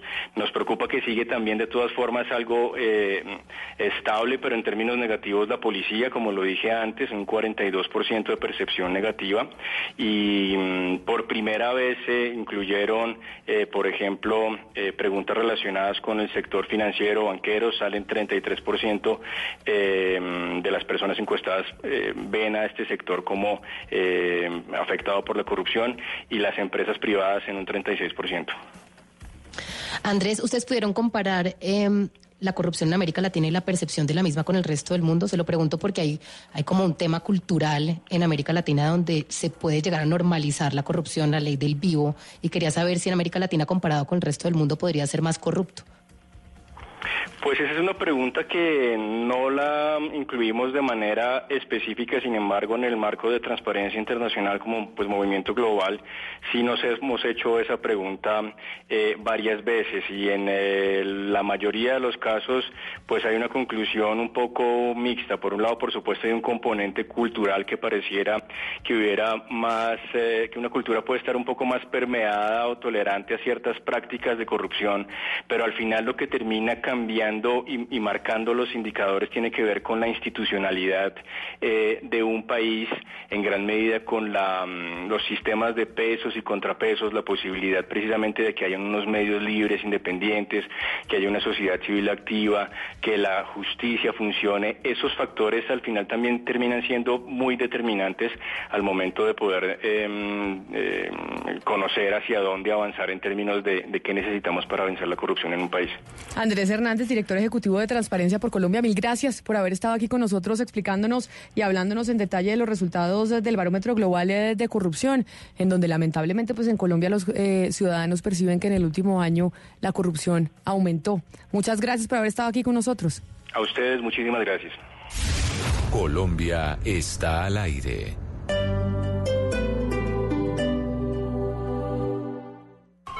Es increíble, ¿ah? Antes uno tenía que ir hasta el hospital para cualquier consulta, ¿se acuerda? Ah, sí, claro, mija. Es que ya no es como antes. Ahora en los barrios lo atienden a uno. Ah, sí, sí, que no solo es medicina general. Tienen hasta 30 especialidades. Es que es el colmo que hayan hecho ir a los especialistas a los barrios. Pusimos en funcionamiento 40 centros de atención prioritaria en salud que por primera vez prestan el servicio de consulta con especialistas en los barrios. Impopulares pero eficientes. Alcaldía de Bogotá. Colombia decide en las regiones y en Blue Radio. Escuche en Mañanas Blue los principales problemas y las propuestas de los candidatos para las elecciones en octubre. En debate, Blue Radio y bluradio.com. Con el voto informado. Hoy me levanté con ganas de hacer algo nuevo. Estoy que me participo. ¿Y qué piensa hacer? Voy a llamar a Juancho y al gordo para apostar en lanzamiento de colillas. ¿Quién lanza más lejos? Así que vamos el tiempo, gano dinero. Cami, pero eso no es participar. Participar es que se una a una organización social para trabajar por el medio ambiente. Ahí sí puede decir con orgullo, yo participo. Más información en el Instituto Distrital de la Participación y Acción Comunal IDEPAC. www.participacionbogotá.gov.co. Alcaldía de Bogotá.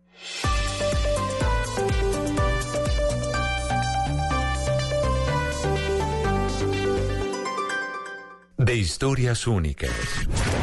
Una narrativa diferente de los hechos. Entre voces y sonidos que ambientan una realidad.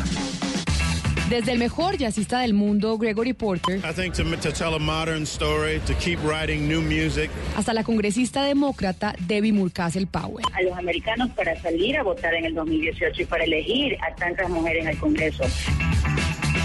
En Mañanas Blue, Colombia está al aire. Y estamos al aire sin duda alguna con eh, el evento más importante del mundo para los países porque 96 jefes de Estado supuestamente asisten todos los años a Nueva York a la Asamblea General de Naciones Unidas, Gonzalo, conocida como UNGA, que empezó la semana pasada con un encuentro de mm, organizaciones de la sociedad civil, pero ya llegan los presidentes y precisamente el eh, presidente Iván Duque ya está en la Gran Manzana y mañana será pues la Gran Asamblea de la ONU. Hay que recordar que la Asamblea General de las Naciones Unidas la abre primero el secretario Antonio Guterres, luego las palabras serán para Jair Bolsonaro, el primer presidente que da, de daría la ponencia frente al Pleno, eh, luego le seguirá el presidente Donald Trump. Hay que decir que el señor Emmanuel Macron confirmó el día de hoy, hace cuestión de minutos, reuniones tanto con Donald Trump como con el presidente de Irán, el señor Rouhani. Pero la semana pasada hablábamos, Camila, sobre la importancia de Cuba frente a lo que estaba pasando en los Estados Unidos. ¿Cuál va a ser la posición de Donald Trump de la Casa Blanca frente al gobierno de Díaz Canel o frente al gobierno de Nicolás Maduro? Y qué mejor que tener a Mark Feinstein a esta hora para hablar de lo que nos espera en esta Asamblea General con miras a lo que pasa en esta parte del planeta. ¿Quién es Pero el se señor? Sí, eso le iba a preguntar. ¿Quién es el señor Mark Feinstein? Exactamente. Ex asistente especial del presidente Barack Obama, ex director de la Agencia para la Ayuda Humanitaria USAID y también Camila fue el que organizó todo el viaje del presidente Obama a la isla, a Cuba, para hacer reunión con Raúl Castro. Señor Feinstein, gracias por estar con nosotros hasta ahora en Blue Radio desde Washington.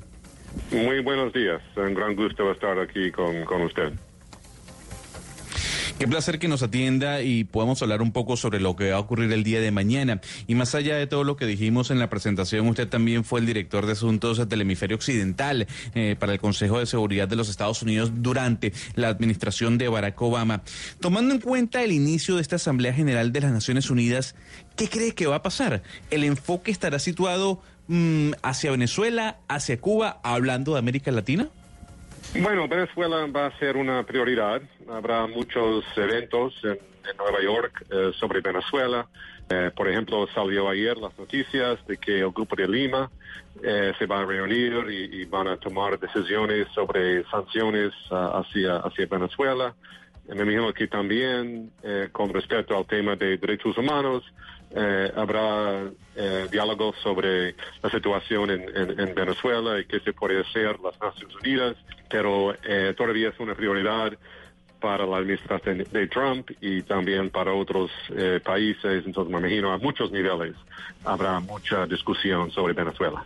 Señor Feinstein, pero precisamente como en Naciones Unidas, en Nueva York, en este momento va a haber discusión sobre Venezuela, también los analistas políticos se están debatiendo entre cuál debería ser la posición de los Estados Unidos. Si debería tener una política exactamente igual a la que tuvo con Cuba durante muchos años, que era bloqueo total y absoluto, a ver si eso logra la salida del, eh, del régimen de Nicolás Maduro, o si más bien debe instaurar una política que trató de tener el presidente de los Estados Unidos, Barack Obama, en sus últimos años con la isla. Bueno, yo creo que lo que puede- lo que tiene que pasar con Venezuela, bueno, Venezuela y Cuba son muy distintos, porque en el caso de Cuba, los Estados Unidos están muy aislados. Es decir, todo el mundo tiene relación con Cuba, todo el mundo tiene co- comercio con Cuba y los Estados Unidos está aislado. En el caso de Venezuela es un poco distinto, porque en el caso de, de Juan Guaidó, eh, el presidente reconocido por Estados Unidos también está reconocido por más de 50 países. Pero yo creo que para solucionar eh, la situación en Venezuela se necesita dos cosas. Primero, presión eh, diplomática, presión eh, económica en contra de, Maduro y los funcionarios de su gobierno. Es decir, sanciones que no necesariamente hacen daño al pueblo, sino tan- pero, pero, que, pero que están muy enfocados en la, ge- la gente en, el- en el gobierno. Pero además de eso se necesita la diplomacia y yo creo que el proceso de Oslo eh, va, a ser, muy difícil, pero yo creo que puede, puede haber una mejor solución eh, gracias a Oslo que, que, otras, que otras opciones. Por ejemplo, no hay opción militar. eh, parece que un golpe no, ah, no, no va a haber tampoco, pero yo creo que mezclando la presión contra Maduro y el gobierno con la diplomacia, eso es- quizás eh, eh, eh, puede, puede, puede funcionar. Señor Furstein, hay que recordar que estamos eh, conversando con Mark Furstein. Él es, eh, fue el asistente especial del presidente Barack Obama. Fue el que ideó todo ese viaje que realizó el exmandatario a la reunión con Raúl Castro en Cuba. Colombia, señor Furstein, es un aliado, sin duda alguna, tal vez el más importante que tienen los Estados Unidos en Sudamérica. Y en el tema de Venezuela ha sido el gran aliado. Sin embargo, el problema continúa. El gobierno de Nicolás Maduro continúa en el poder. La migración ha aumentado y la amenaza bélica entre ambos países en la frontera aumenta. ¿Usted cree que la estrategia de Colombia y de los Estados Unidos frente al tema Venezuela ha sido una estrategia fallida?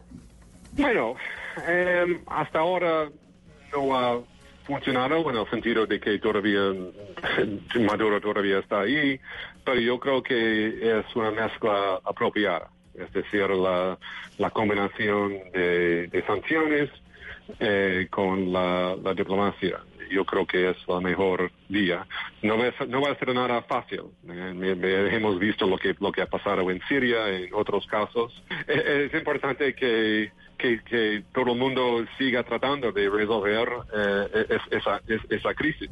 Señor Feinstein, usted no solo conoce el caso de Cuba y las relaciones de los Estados Unidos con Cuba, sino que también tiene un conocimiento profundo eh, de Argentina. Y Argentina es otra de las grandes preguntas que se tienen en el continente en la política actual. porque tendrán elecciones ahora en octubre y se habla de que el más, eh, o sea, el, el candidato que más opciones tiene para llegar a la presidencia es Alberto Fernández, que tiene como fórmula vicepresidencial a Cristina Fernández de Kirchner. Y eso ha generado pues todo un revuelo en el continente, incluso a nivel económico. Pero entonces queda una gran pregunta. El señor Fernández, en caso de llegar a la presidencia, ¿sería o tendría una tendencia política más pegada al eh, kirchnerismo, teniendo a Cristina en su vicepresidencia, o un poco más hacia el centro?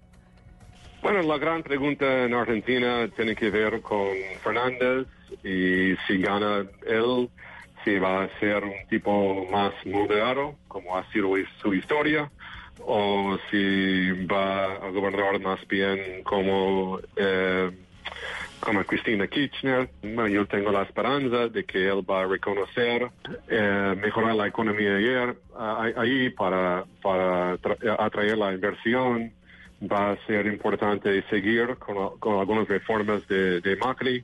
Va a ser importante enviar señales al sector privado argentino y al sector privado internacional que están dispuestos a dar la bienvenida a la inversión eh, ex- extranjera. Eh, pero veremos, francamente, no, realmente nadie sabe. bueno, primero cómo va a salir, cómo va a salir es- esa elección y tampoco sabemos cómo va a gobernar eh, Fernández eh, si gana. Pero yo, yo creo que podemos esperar que él sea un poco más eh, moderado eh, que fue Cristina Kirchner. Señor Fernstein, eh, nosotros no lo podemos dejar de, de ir en este caso sin obviamente preguntarle por ese viaje que usted organizó a Cuba. ¿Cómo fue? ¿Por qué ese giro a las relaciones con la isla? Cuéntenos de esa política que usted seguramente discutió con el presidente Barack Obama. Lo importante es entender que la idea eh, hacer eh, lazos entre la política, digo, el pueblo cubano y el pueblo americano. Eh, y la idea era apoyar al pueblo cubano eh, dándoles eh, más comunicación con el mundo exterior. Eh, y también eh, mejoramos las relaciones entre los dos países porque reconocimos, el, presidente Obama reconoció que entre Cuba y Estados Unidos hay algunos temas de interés mutuo, por ejemplo, un tema de law enforcement. Lamentablemente lo que estamos viendo ahora con respecto del presidente Trump es que él está haciendo una política vieja, una política francamente cansada hacia Cuba, es una política que, que ya fracasó por, por muchas décadas y están tratando de presionar a, Cuba, pero sabemos que eso no funciona. Es que porque eh, lo que hemos visto en los últimos dos años es que es el pueblo cubano que está sufriendo. Pues señor Mark Fe- Feinstein, muchas gracias por atendernos hoy desde Washington y sobre todo pues en antesala a la Asamblea General de las Naciones Unidas que tendrá entre otros temas como principales el caso eh, de Venezuela, pero también el cambio climático y la crisis en el Golfo. Feliz resto de día para usted. Ok, soy. Son las 11 de la mañana, 49 minutos. Y sí, señores, vamos a ver qué pasa con esa reunión de los presidentes mundiales en Nueva York.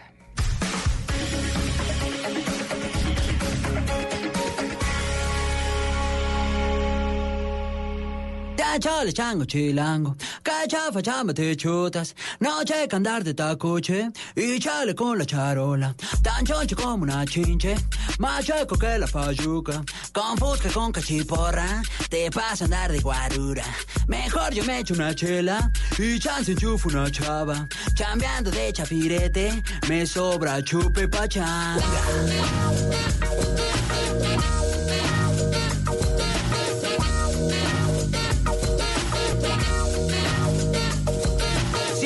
Saco chipote, la chota no es muy molacha. Chiveando a los que machucan, se ven morder su talacha. De noche caigo al conga, no manches, dice la changa. A choro de este por ocho en chifla pasa la facha. Pachuco, cholos y chundos. Hoy es lunes de clásicos y lunes de clásicos usted nos trae esta canción de Café Tacuba. ¿Esto ya podría ser considerado un clásico, eh, señor eh, González Lazari?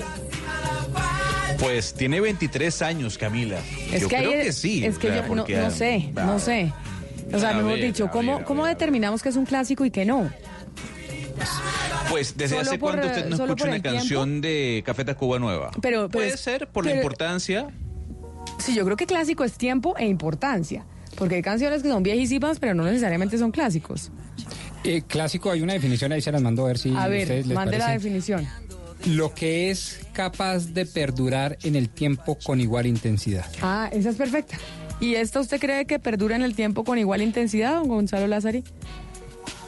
Tal vez, eh, tal vez para mí sí, Camila, que viví en la década del 90 porque Café Tacuba marcó un precedente en- de- dentro del rock mexicano y por eso le hice la pregunta, ¿desde cuándo usted eh, no escucha una canción mm, de Café Tacuba o por lo menos se la recuerda de las más recientes? Yo Hace creo que nos quedamos con el Café Tacuba de los 90, ¿no? Hace mucho tiempo. ¿Y sabe que tiene esta canción?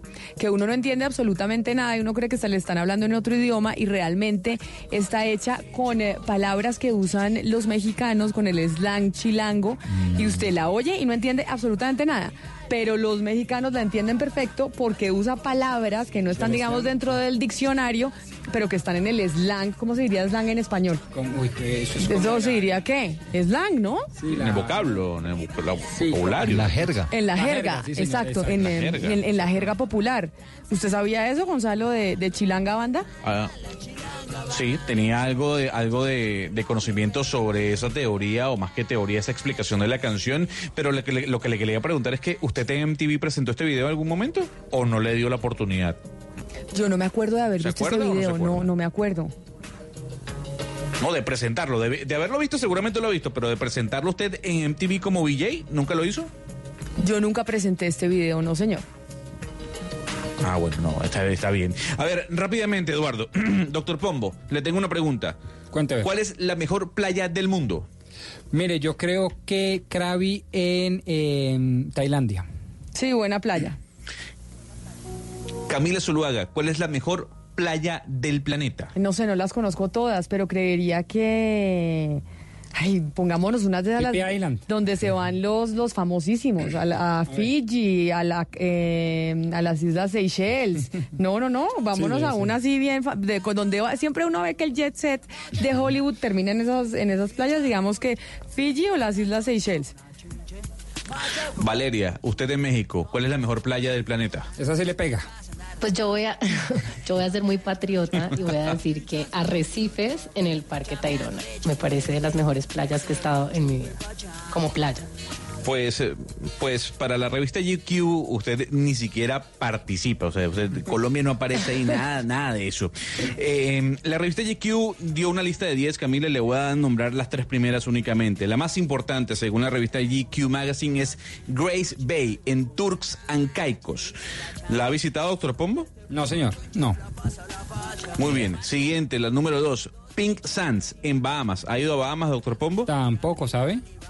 Y ese sí no está tan lejos. No, no, no, pero nunca Sí, me no ha está llamado tan, la atención. sí no está tan ahora sí, lejos, pero- podría irse sí, a Bahamas, sí. eso según... Claro que con Hasta el casi de dólar, fin de semana.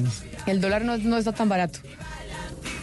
La última, puesto número 3, Matira Beach, en Bora Bora. ¿Usted ha ido a Bora Bora, señor Pombo, en la Polinesia francesa? Fíjese usted que no. O sea, ninguna de las O tres. sea, sí en, en. Broma de pobres, en- entonces. en- Oiga, en Gonzalo. playa está rajado. Pero allá en, en Greaseback le hacen a uno masajes también las, las señoras o no? En la playa que le pagan masaje, manillas? masaje.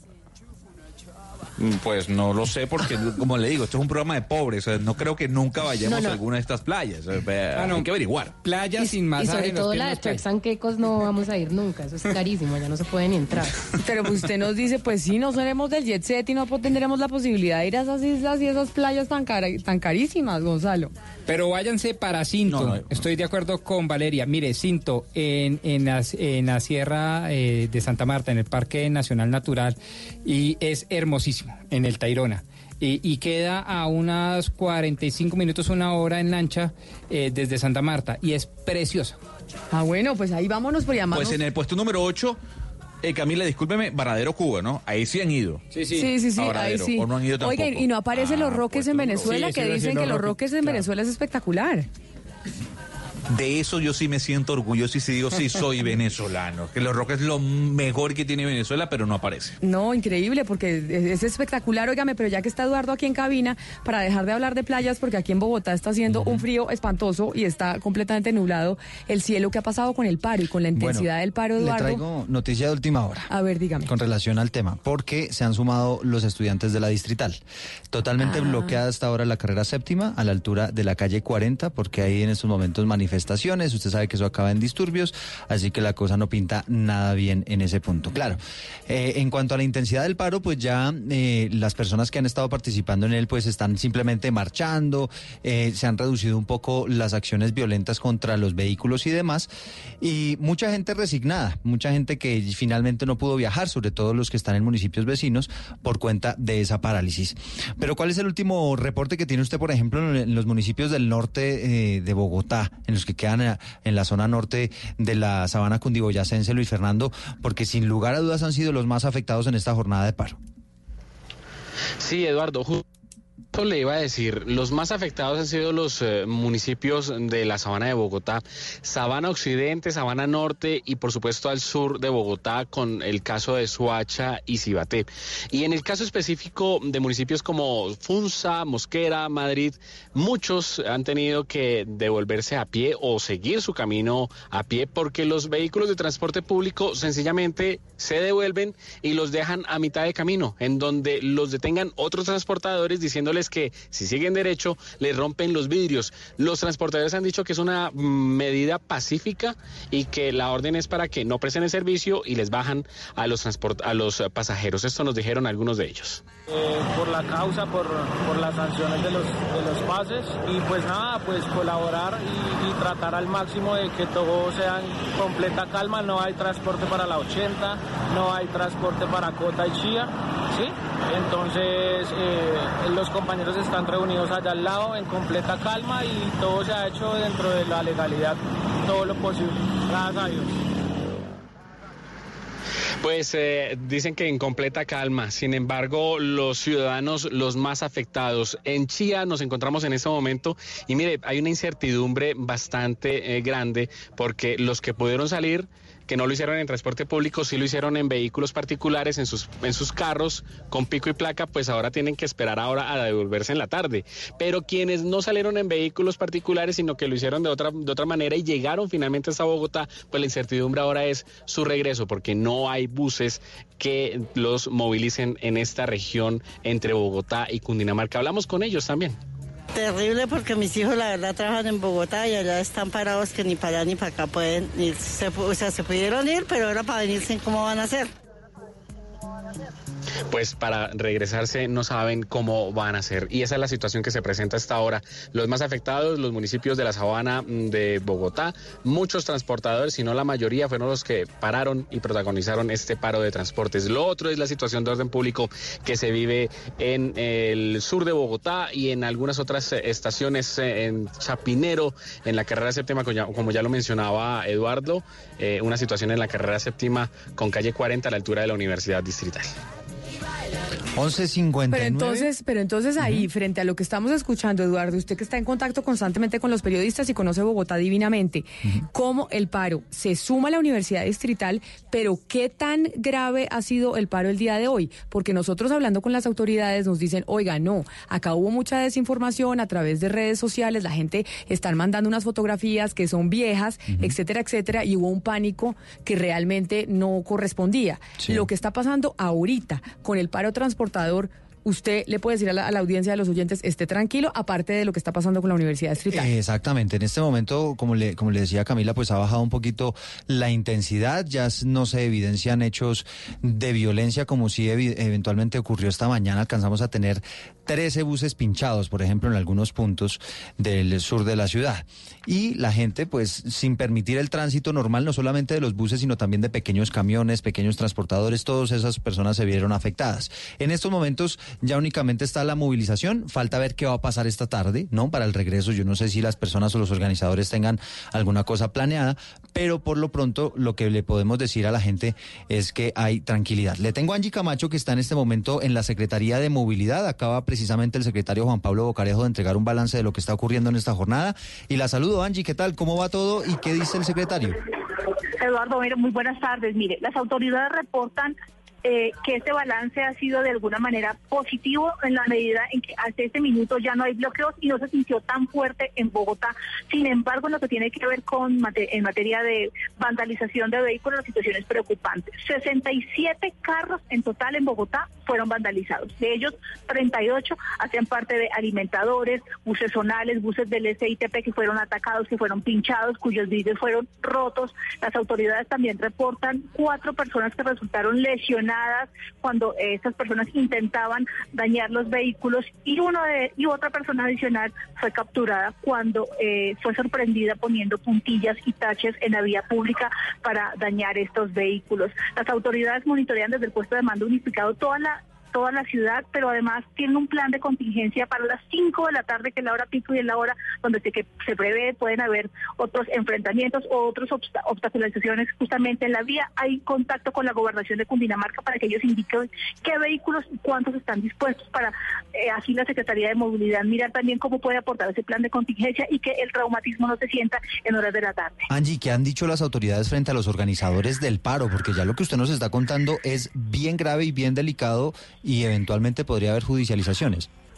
Eduardo, sí, mire, eh, más cercano, el secretario de Seguridad de Bogotá, Jairo García, señaló que se está investigando quién es la persona que habría enviado esta cadena de audio generando pánico, generando como el temor entre muchísimos ciudadanos, mirando de pronto tratando de apuntar a quién es el perfil de esta persona, analizando las decenas de audios que llegaron a través de las redes sociales y esta persona será judicializada por sembrar el pánico en la ciudad. Es parte de lo que se tiene en este momento y de lo que se discute en el puesto de mando unificado en la Secretaría de Movilidad de Bogotá.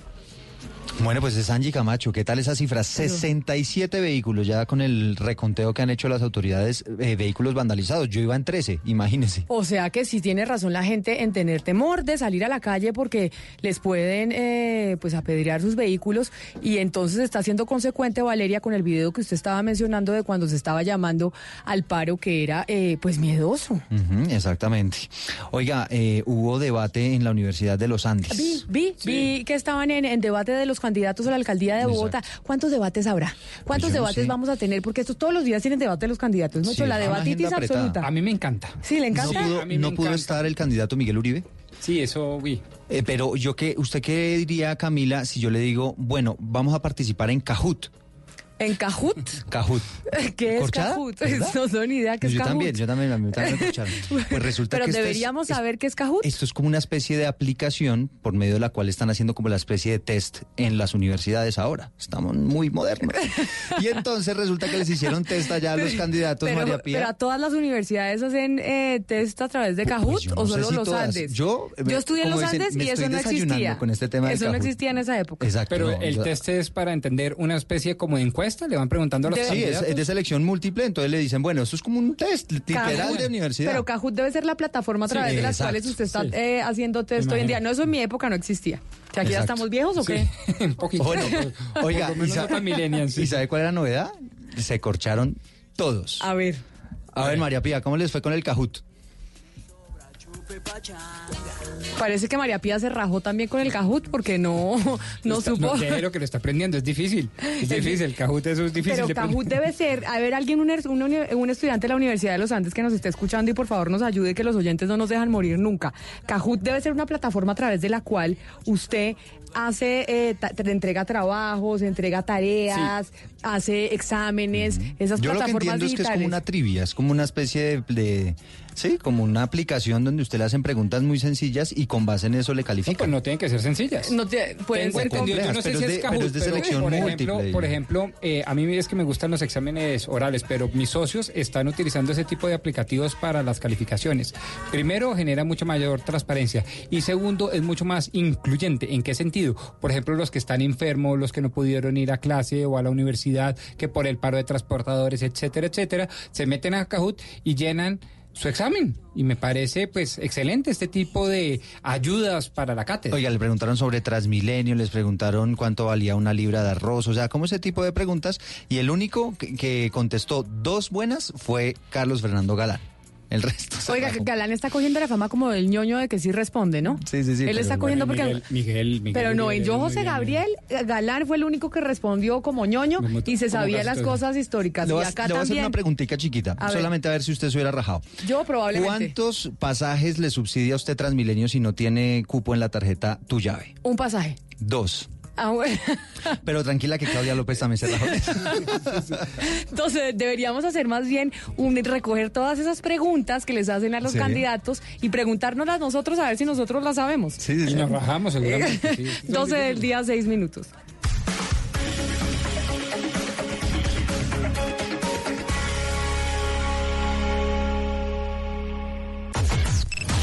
Unimos coordenadas. Unimos coordenadas.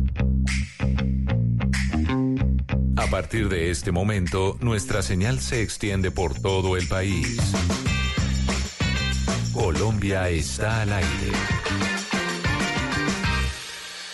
El hombre, Algún día vas a escuchar hablar de mí. Será por ser Simón Bolívar. el amante, Que buscaré todos los días de mi vida ser el hombre que mereces tener. el libertador. ¡Viva la libertad!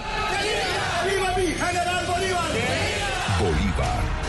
Lunes a viernes 9 de la noche. Tú nos ves, Caracol TV. De un punto al otro. De un punto al otro. Voces que recorren el país. Colombia está al aire.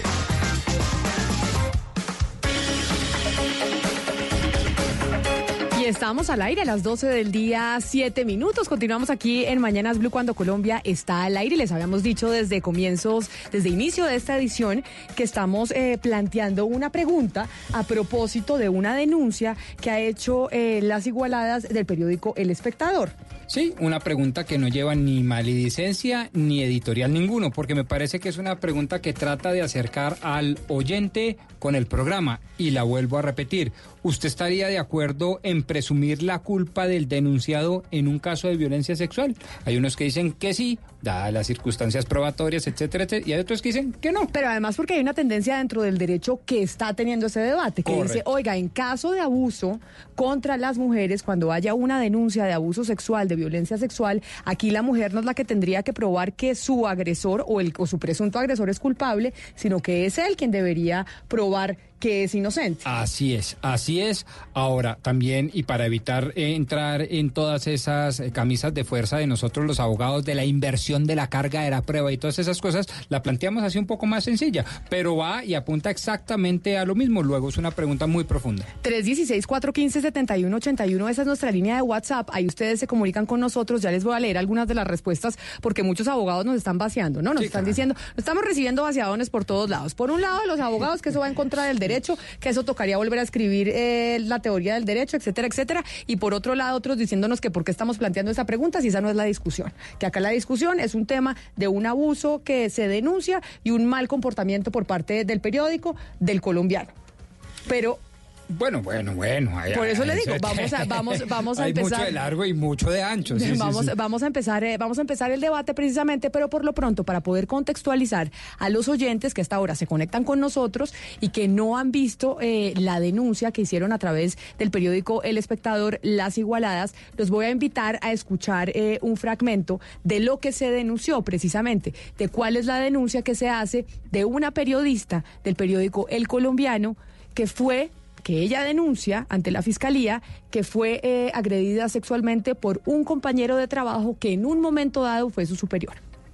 Juan Esteban Vázquez, un macroeditor del diario El Colombiano de Medellín, es decir, un editor que está por encima de otros editores en jerarquía, fue denunciado por Vanessa Restrepo, una de sus compañeras de trabajo, por el delito de acto sexual abusivo con incapacidad de resistir. Esas son un montón de palabras para describir un delito que puede dar entre 12 y 20 años de cárcel. Es un delito muy grave. Y adivinen, no ha pasado nada. Según denunció Vanessa ante la fiscalía el 19 de junio de este año, las cosas pasaron así. El pasado 17 de mayo, ese día era un viernes, como de costumbre, salieron tarde, tipo 11 de la noche, y un grupo de compañeros a esa hora invitó a tomar una cerveza. Hasta ahí todo bien. Vanessa se tomó una cerveza y entrada la noche algunos de sus compañeros ya estaban borrachos, así que ella decidió ayudarlos a tomar un taxi. Luego fue al baño del bar. Un rato después Juan Esteban Vázquez tocó la puerta del baño. Le dijo que ya todo el mundo se había ido y que solamente quedaban ellos dos. Vanessa le contó que ella se había quedado sin plata para el taxi y Vázquez le ofreció llevarla al cajero en su carro. Pues dijo que le daba miedo que ella caminara sola en la calle esa hora. En el carro Vanessa empezó a escribirles a sus compañeros para preguntarles si estaban bien, si habían llegado bien. Y en ese se dio cuenta de que Vázquez se desvió de la ruta del cajero. Ella le preguntó que por qué había hecho eso. Y él le respondió que había visto una patrulla de policía y que temía que le quitaran el carro. Vanessa se asustó, pues no quería que eso pasara. Vázquez le dijo que por esa calle salían a su casa, en donde según él estaba su novio, y le propuso que se quedara a dormir ahí en una habitación auxiliar que él tenía porque a esa hora ya era muy tarde. Vanessa aceptó, pues conocía a Vázquez hace años y además había sido su jefe cuando ella estaba en otra sección del periódico. Y avisó a una amiga que se iba a quedar ahí en la casa de él y que estaba bien. Él la instaló en la habitación y le ofreció cobijas. Diez minutos después la despertó para pedirle que se quitara los zapatos, pues le iba a ensuciar la cama. Vanessa se volvió a dormir y se despertó cuando sintió que el tipo estaba ahí al lado tocándole los senos y la vagina. Ella estaba en posición fetal. El man estaba en pelota y le había bajado a ella el pantalón. Además estaba intentando quitarle el body que ella llevaba puesto, bajarle los calzones y penetrarla. Todo eso estaba pasando muy rápido y al mismo tiempo. Vanessa se levantó de ahí asustada y empezó a llorar. Salió del cuarto e intentó salir de ese apartamento, pero la puerta estaba con seguro. Le pegó puños y patadas a la puerta en medio del pánico. Vázquez salió del cuarto y le dijo que hablar. Ella gritó y dijo que si no le abría iba a llamar a la policía. Entonces Vázquez le abrió la puerta y ella salió corriendo, corrió hasta el cajero la persiguió en el carro pidiéndole que hablara. Cerca del cajero había un vigilante y Vanessa cree que gracias a la presencia de ese vigilante Vázquez la dejó de perseguir. Y así sigue la narración de las igualadas, que es un eh, video que yo ahorita vamos a preguntarles, usted y yo que estamos más atrasados,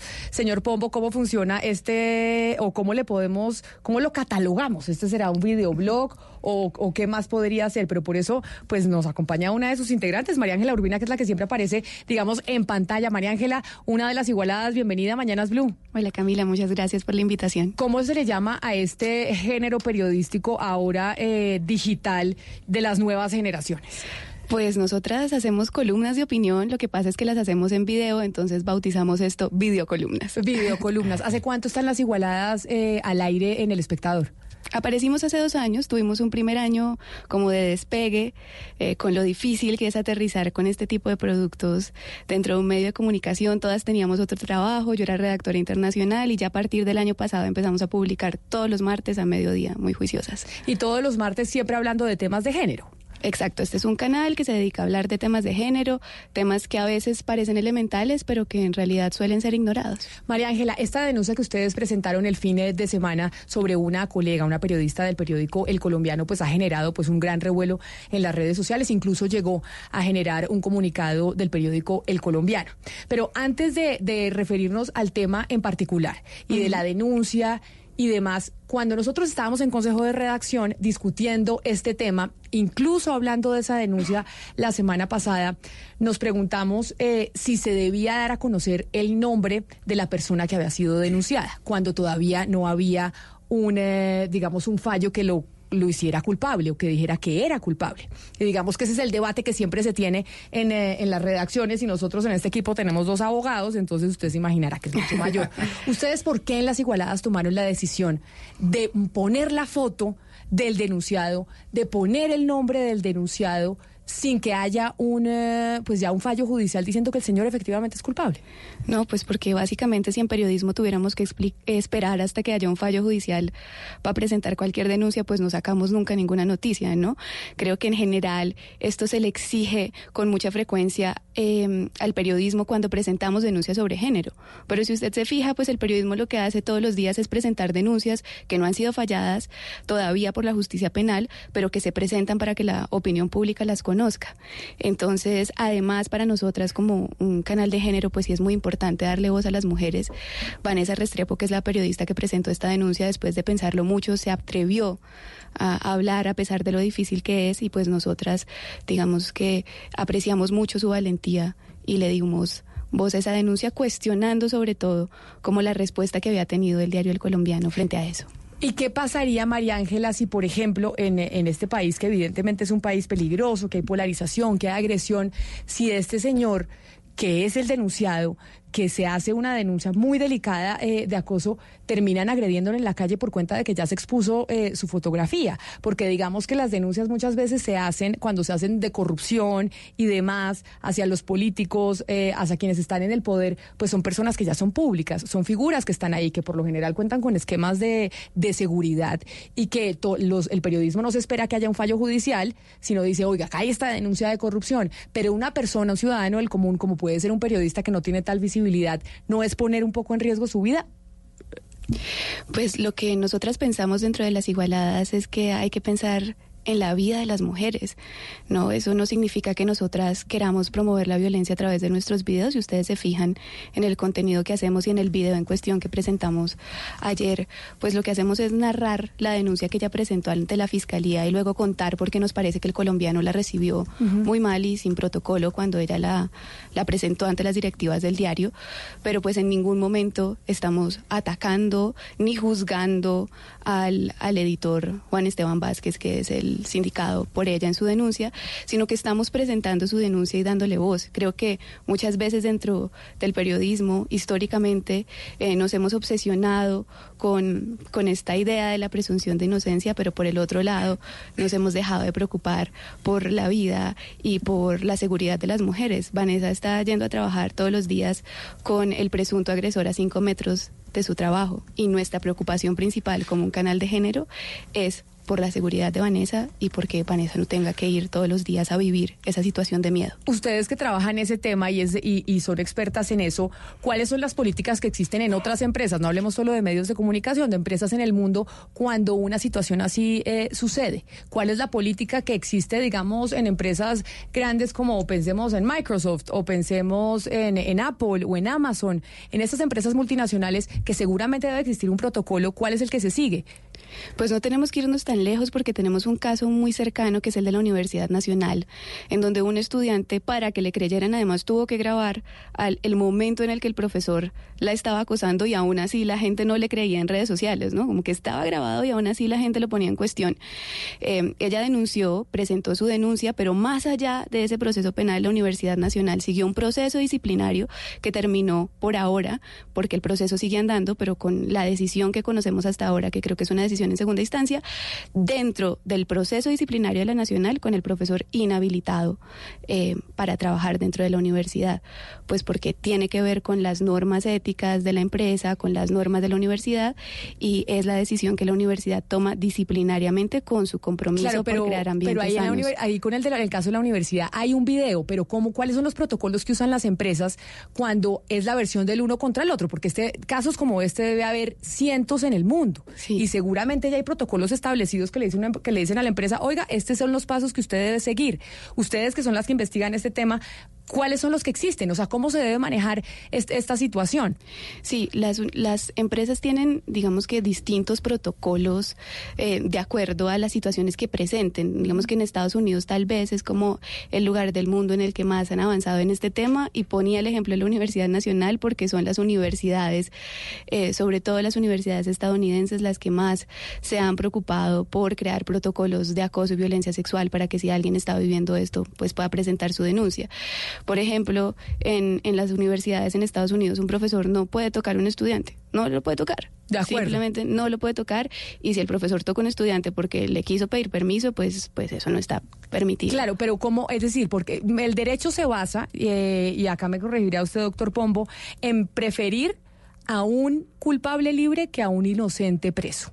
Esa, esa es la premisa del derecho. Es mejor un inocente eh, un culpable libre que un inocente preso. Y por eso hay garantías para, para la gente. ¿Qué hacer en estos casos? En donde incluso desde, la, desde que empezó todo este movimiento del Me Too, con la investigación del New York Times, ha habido también ese debate en donde hay acusación de parte de, pues de muchos hombres, incluso mujeres incluidas, que se han metido en ese movimiento, que dicen, oiga, es que acá hay que tener cuidado porque también se le puede estar manchando el nombre a, a muchos hombres. Y, casos también aquí hay en Colombia. Yo mencionaba el del, el del ex defensor del pueblo, Jorge Armando Tálora. No había un, eh, uno de los eh, funcionarios del, del, DANE o de la DIAN, que también estuvo denunciado y también resultó ser mentira y el señor terminó eh, teniendo que renunciar y con un episodio en su vida bastante eh, difícil que, que afrontar. En ese caso, ¿cómo se maneja? Pues miren, yo no soy abogada, pero también eh, así como ustedes han recibido muchos insultos de abogados defendiendo esta idea de la presunción de inocencia, conozco muchas que les dirían que es muy importante proteger a las mujeres frente a la violencia sexual, sobre todo porque comprobar casos de violencia sexual penalmente es muy complicado. O sea, eh, muchos abogados le huyen a llevar casos de violencia sexual precisamente por lo difícil que es conseguir el material probatorio para probarlo. Por eso es muy importante lo que se puede hacer no solo en las empresas disciplinariamente, sino también social y éticamente y desde el periodismo cuando tenemos un caso así. No, uno podría acompañar, María Ángela, eh, digamos, la intención de la iniciativa y enhorabuena, eh, pero también desde el otro lado... Desde el de los abogados, usted que es el abogado. Pero claro, pero es que hace sentido, el derecho no se profiere por proferirlo, sino porque tiene alguna intención de justicia. Yo le voy a poner un caso, la reserva del sumario. Los juicios penales tienen digamos, grosso modo, dos, dos momentos. Uno es cuando se está investigando, en tanto que todavía se está investigando si el hecho ocurrió, cómo ocurrió, las condiciones modales que ustedes hablaban en su video. Eso es una cosa. Ahí se reservan todos los nombres y es un poco secreto, precisamente para preservar unos derechos fundamentalísimos como el buen nombre, la honra, la dignidad. Y después, precisamente, la garantía es hacerlo público, la transparencia, para que el juicio sea como una pecera, dicen los penalistas. Es decir, en donde todo el mundo pueda ver todo para que se falle con justicia. ¿Ustedes no creen que el pretexto de decir como la justicia es morosa y como la justicia nunca llega, entonces yo como periodista tengo el derecho de sustituir a los jueces? No, para nada. Digamos, por lo menos no es nuestra intención. De hecho, nosotras creemos que, eh, digamos que es, es la justicia la que tiene ahora que llamar al editor y preguntarle y, digamos, aclarar toda esta situación. Pero el periodismo históricamente, su, su eh, misión se ha sido visibilizar eh, y presentar denuncias en distintos temas. Lo que pasa es que ahora también existe un periodismo con perspectiva de género, ¿no? Y como les decía al principio, pues pareciera ser que cuando hablamos de género y cuando presentamos de las, las, denuncias de las mujeres, que es que más se pone en cuestión lo que está diciendo la víctima o lo que está diciendo la persona que denuncia, ¿no? No, no por reemplazar a la justicia, ¿no? Pero digamos que esa sí ha sido como la misión del periodismo desde hace mucho tiempo. Pero manejen, pero entonces, ¿dónde queda la reserva del sumario que te acabo de decir? Eh, pues mira que si hubiera sido por eso, todo el movimiento MeToo no habría existido, ¿no? Como que si nos hubiéramos quedado en la reserva del sumario, la investigación más importante del New York Times en los últimos años no habría podido salir. Mire, Ana Cristina, acá por ejemplo, Andrés Felipe Acosta Arango, que nos está viendo a esta hora, dice, nos están pegando una vaciada, dicen, qué tristeza que la discusión sea que le dañan el nombre a un agresor y no la mujer que fue atacada. Nos dice eh, Nati Rincón, existen por ejemplo los comités dentro de las empresas COPAS, y otros más que son obligatorios y donde estos casos se pueden denunciar y se debe hacer el seguimiento. Y ahora, antes de que usted nos cuente eh, la respuesta que le dio el colombiano Ana Cristina, porque usted llamó precisamente al periódico, además habló con gente del, eh, del periódico antes de que se produjera el, eh, el comunicado. Ustedes la denuncia la hicieron, María Ángela, más criticando la, la, la, situación del periódico, cómo se comportó el periódico con ella y más que la denuncia en contra del agresor.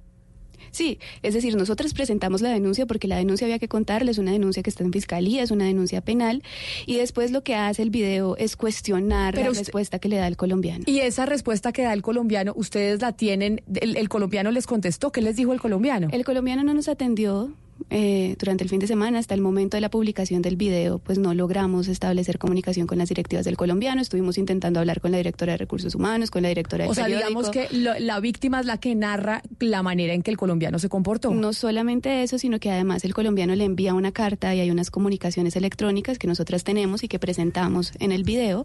Ahí aparecen en pantalla. Y además no solo hablamos con la víctima, sino con otros periodistas del periódico. En la mayoría ellos decidieron no presentar su nombre por obvias razones, porque que son empleados del colombiano, pero hubo uno de los periodistas que renunció y él eh, sí dio su nombre y pues lo, lo damos en el video. Esa comunicación está por escrito, es decir, la comunicación en la que el colombiano dice que eso es un asunto personal entre dos adultos eh, y que no es un asunto que le comprometa a la empresa, está en, en, una carta que le enviaron a Vanessa que nosotras presentamos en el video. Sí, precisamente en este momento recibo la respuesta de la señora Beatriz López. Ella es la directora de Recursos Humanos del periódico El Colombiano. Yo le había formulado una serie de preguntas, entre ellas sí, que le dije, por favor, mándeme los protocolos que ustedes tienen para activarse cuando hay este tipo de casos. Y ella me responde que tienen unos protocolos sobre acoso laboral en su reglamento interno de trabajo y conforme a lo establecido en la normatividad colombiana. Primero que todo, no estamos hablando de acoso laboral, estamos hablando de acoso sexual. Y segundo, eh, le, yo le pedí muy claramente que los protocolos en caso de acoso sexual, pues y no, me respondió, pero no me mandó esos protocolos. Y hay algo que nos dice mucho eh, Camila, María Ángela y oyentes, y es que el periódico El Colombiano es un periódico que tiene 107 años. 107 años de existencia. Le pregunto a la señora López que cuántos casos se han denunciado en toda la historia del periódico y me dice que ninguno. Entonces, ¿cómo, cómo es posible que en, 107 años no haya habido ni una sola denuncia de acoso, eh, de acoso laboral? Es la misma pregunta, y aquí es la misma pregunta que nos hicimos, por ejemplo, en la Universidad de AFIT, que eso partió una investigación que dio, eh, que desembocó en tener protocolos. La universidad tiene protocolos, y es cuántas denuncias ha habido en tantos años que tiene la universidad. Ni una, ni una. ¿Por qué? Porque los alumnos, las alumnas no saben qué hacer. Entonces, esa es la importancia de los protocolos, seguir un conducto regular y tener una mesa desde la cual se decide y se y, que tiene, claro, alumnos, tiene profesores, tiene abogados, inclusive en EAFIT cuando se lanzó había alguien del Ministerio de Justicia para que precisamente no sea esta cacería de brujas, sino que se busque la equidad. En ese sentido, María Ángela, yo le quería eh, preguntar a usted, con base en esta videocolumna que ustedes publicaron en Las Igualadas, ¿de qué manera su videocolumna protege a las víctimas o evita que se repita? Que yo creo pues que es lo que todos queremos. Pues nuestra apuesta es por visibilizar y por darle voz a las mujeres. La prensa históricamente ha sido una prensa que en sus titulares ha revictimizado eh, a las mujeres en sus titulares, en sus textos, eh, y los mismos periódicos han empezado a reconocerlo y se han empezado a preocupar por titular con perspectiva de género y por ponerle sensibilidad a las noticias eh, cuando tienen que ver con crímenes en contra de las mujeres. Hace unos años eh, un feminicidio era titulado como un crimen pasional para justificar eh, ese tipo de violencia. Y hoy creo que cada vez más los medios están eh, preguntándose por este asunto y poniéndole sensibilidad en un espacio como las igualadas. Lo que queremos es darle voz a esas denuncias de las mujeres, denuncias que han venido siendo o invisibilizadas o tratadas pues con con base en una ética periodística que no le pone sensibilidad a esa denuncia y nuestra apuesta al, al, al mostrarlo es pues porque más mujeres se animen a, contar sus historias y porque más mujeres se atrevan a denunciar. Miren, solamente ayer, eh, después de que publicamos este video, en mi círculo inmediato, eh, cuatro amigas periodistas, colegas, eh, me contaron historias de violencia que habían vivido dentro de sus salas de redacción o en el ejercicio de sus trabajos, ¿no? Solamente en mi círculo cercano. Y, y por eso es tan importante la valentía de Vanessa. María Ángela, a mí sí me da mucha pena, pero usted habla del New York Times, eh, pero así como lo dijo Camila, la cantidad de denuncias falsas sobre hombres y mujeres también quedó al descubierto. Ejemplos, por ejemplo, el de Morgan Freeman o el de Ryan Secrets. Con todo respeto, usted también acaba de decir, María Ángela, lo siguiente, eh, que eso es algo que tiene que hacer el periodismo, pero el periodismo también se basa en pruebas, en darle voz a una denuncia con pruebas. Y usted a través de ese video no muestra ninguna prueba, sino relata una historia. ¿Cómo yo le puedo creer a usted, un momento, un momento, no he terminado, cómo yo le puedo creer a usted, a una periodista colega que además seguramente hace muy bien su trabajo, cuando se basa nada más en una historia, sin ninguna mm, fuente o base fidedigna de prueba. ¿Qué pasa si esto es mentira? ¿Qué pasa si la historia que usted cuenta en el video fue alterada, por ejemplo? Si yo le preguntaría a usted si tiene a la mano la estadística de la cantidad de noticias, de la cantidad de denuncias falsas. ¿La tiene? ¿Cuál es la, estadística de las denuncias falsas de las mujeres que presenta para que usted me diga que son un montón? ¿Cuál es el número de, denuncias falsas? Yo, yo, yo, he dicho, ya yo he dicho que, a, ver, yo le estoy diciendo dos, dos, ejemplos, Morgan Freeman y Ryan Secrets, fueron, estuvieron dentro del, del, movimiento Me Too, o por ejemplo, le puedo dar el caso de Kevin Spacey, que, que se tumbó su acusación de acoso sexual en un tribunal, porque al final determinaron que era falsa. La pregunta es, si usted no tiene ninguna prueba que demostrar, ¿por qué cuenta la historia basada en lo que dice otra persona. Sí, es que mi responsabilidad como periodista no es comprobar absolutamente nada, eso le corresponde a la fiscalía, no es la mía. Y además, y, además yo sí le tengo la, además yo sí le tengo la estadística. En la mayoría de los casos de violencia sexual em, o de violencia sexual, eh, las denuncias falsas eh, eh, pues no existen denuncias falsas, son como el 0.5% de las denuncias. Eso me parece importante y que y ustedes que tienen la estadística y es porque muchas veces la gente tiene en, el imaginario y dicen, ay, es que una mujer puede inventarse para, para como se dice coloquialmente, tirarse al otro, para querer hacerle daño a un hombre y por eso denuncia de manera falsa.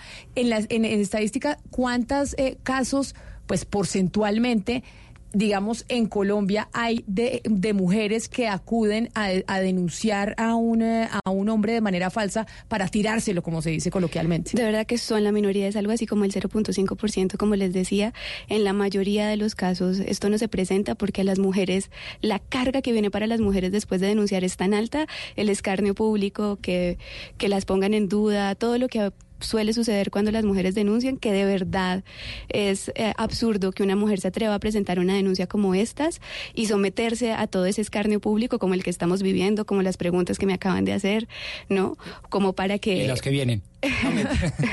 como para que esto pase. Digamos, yo no me imaginaría si yo fuera eh, una mujer que quiere denunciar un caso de violencia sexual, digamos, sometida como a este tipo de cuestionamientos cuando es así de difícil denunciar. Por eso, pues en este caso, Vanessa no quiso hablar con más medios. Eh, sí, hay que aclarar algo importante acá. En la entrevista que le hice al denunciado, eh, él me dice una cosa, que él jamás ha tenido un problema o un malentendido, ningún malentendido ni del orden personal ni laboral con Vanessa Restrepo. Es decir, este señor dice, nosotros jamás hemos tenido ningún, es más, eran, eran eh, compañeros de trabajo que se llevaban muy bien, no tenían ninguna relación sentimental y él dice, jamás he tenido problemas con ella. Esto para eh, que dejemos de lado la, la suspicacia que de pronto ella lo pudo haber hecho por eh, algún tipo de venganza o algo. No, él mismo en la entrevista, él mismo dice que no tiene absolutamente nada en contra de él y que jamás tuvieron ningún tipo de disputa. Ana Cristina, ¿de qué entrevista estamos hablando? El sábado, antes de que se publicara este video de las igualadas Camila y oyentes, yo estuve entrevistando a la persona que ha sido denunciada, el periodista que fue denunciado.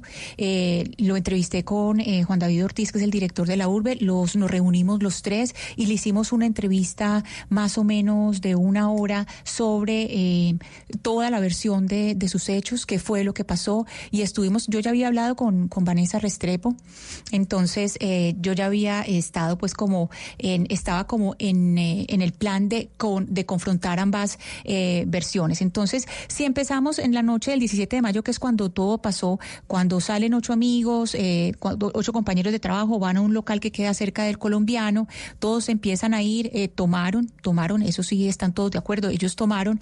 Cuando se empezaron a, ir, el denunciado se quedó de último, solo quedaba Vanessa Restrepo en el baño, se dio cuenta, el, el señor se dio cuenta porque un mesero le dijo, todavía hay una de las compañeras suyas en el baño, ella no tenía, cuando salió del baño, pues ella no tenía carro ni, ni plata para irse en el taxi, entonces él le dice, yo le ofrezco llevarla y esto es lo que sucede.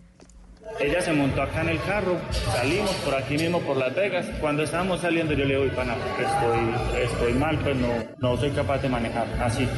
Pues yo creo que esto es irrelevante, pero yo tenía, pues yo había cambiado hace muy poquito el carro. Pues llevaba una o dos semanas y entonces pues estaba gomoso y dije, no me voy a arriesgar a andar tomando en el carro, nada. Entonces pero pues usted sabe que yo iba aquí cerquita si quiere amanecer en mi casa. Y ella me dijo, bueno, hágalo, pues consciente siempre no, no, yo, yo no la presioné, yo no me la llevé para allá engañada, ni a las malas, ni, ni, uso de fuerza, nada. Eso coincide, Camila, con la versión de la denunciante. Ella accedió a ir a la casa de él porque confiaba en él, porque sintió que era un entorno protegido, era la casa de, de su compañero. Eh, ambos coinciden en que estaban bajo el efecto del licor y que no perdieron la conciencia. Esto es, según el denunciado, lo que ocurre al llegar a su apartamento, que queda pegadito muy cerquita del periódico El Colombiano a unas dos o tres cuadras.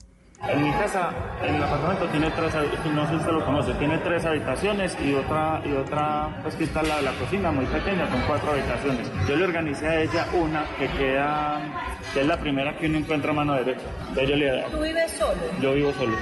Yo vivo solo desde hace 15 años. Sí, aquí hay que aclarar que pregunta, eh, usted lo conoce porque la persona que estaba conmigo pues había trabajado antes con él, entonces le preguntó fue a la otra persona si lo conocía.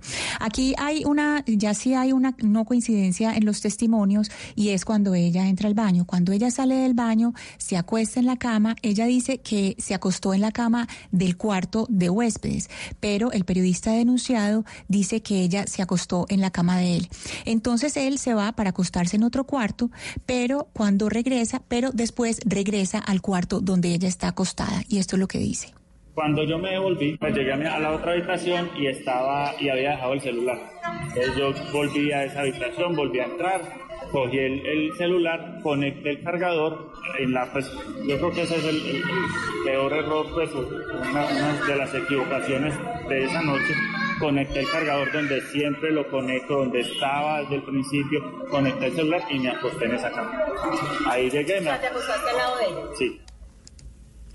El denunciado dice que ambos estaban despiertos todo el tiempo. Aquí hay otra diferencia de testimonios porque la, periodista que denunció, con quien eh, ah, también hablé, dice que cuando todo pasó ella estaba dormida. Y al momentico ella se levantó. Ana, no encuentro mi celular, parce, alguien me buscaba el celular, no sé dónde lo dejé. Entonces levantamos, yo prendí la luz y ella se estaba abrochando la correa. Cuando, cuando, cuando levanté, ella se estaba abrochando la correa. ¿Cuándo se la desabrochó? No sé no, no, no, puedo decir que antes o en ese momento, no sé. Buscamos el celular entre los dos, estaba en la almohada, en la almohada que estaban como en los pies míos, que estaba en esa parte de abajo. Yo se lo entregué, ella me dijo, yo no sé usted qué me iba a hacer, pero eso no se hace. Y salió. Cuando ella trata de salir, ella eh, trata de abrir la puerta del apartamento y dice que estaba con llave, que estaba encerrada y por eso no pudo huir. Con respecto a esta puerta cerrada con llave, esto es lo que dice el denunciado. Yo escuché que ella le estaba tratando de abrir la puerta. La puerta de mi casa, pues normalmente todas las puertas abren así, hacia el lado izquierdo. La puerta de mi casa abre al lado izquierdo. Entonces ella, en vez de estarle, de estarle, de estarla abriendo, le estaba como metiéndole el seguro. Entonces, yo al escuchar eso salí y le dije, no, parce, esto abre para este lado, pum. Y le abrí, yo mismo fui el que le abrí la puerta. Le abrí la puerta. Estamos hablando de la puerta del apartamento. La puerta del apartamento de afuera. Cuando yo mismo lo abrí, y ya me iba a devolver. Cuando yo me estaba devolviendo, ella me dijo, usted es un hijo de puta. Y cerró la puerta duro, pues la puerta del, del apartamento, y salió. Yo ahí como, pues, está pasando algo. Yo antes, antes de eso, yo no era, no era como consciente de algo. Entonces abrí la puerta y traté de hablar con ella, y vane. Pero el ascensor, pues ya ella se estaba montando al ascensor. Bueno, ella siguen eh, una serie de hechos en que ella sale, él después sale detrás de ella, finalmente ella logra irse a su casa, pero pues no con él. Eh, lo cierto es que ella no hace la denuncia el mismo, pues en el amanecer del 18 de mayo, que es cuando todo ocurre, sino que ella va a fiscalía el 19 de junio, que es un mes después. ¿Por qué se demoró tanto?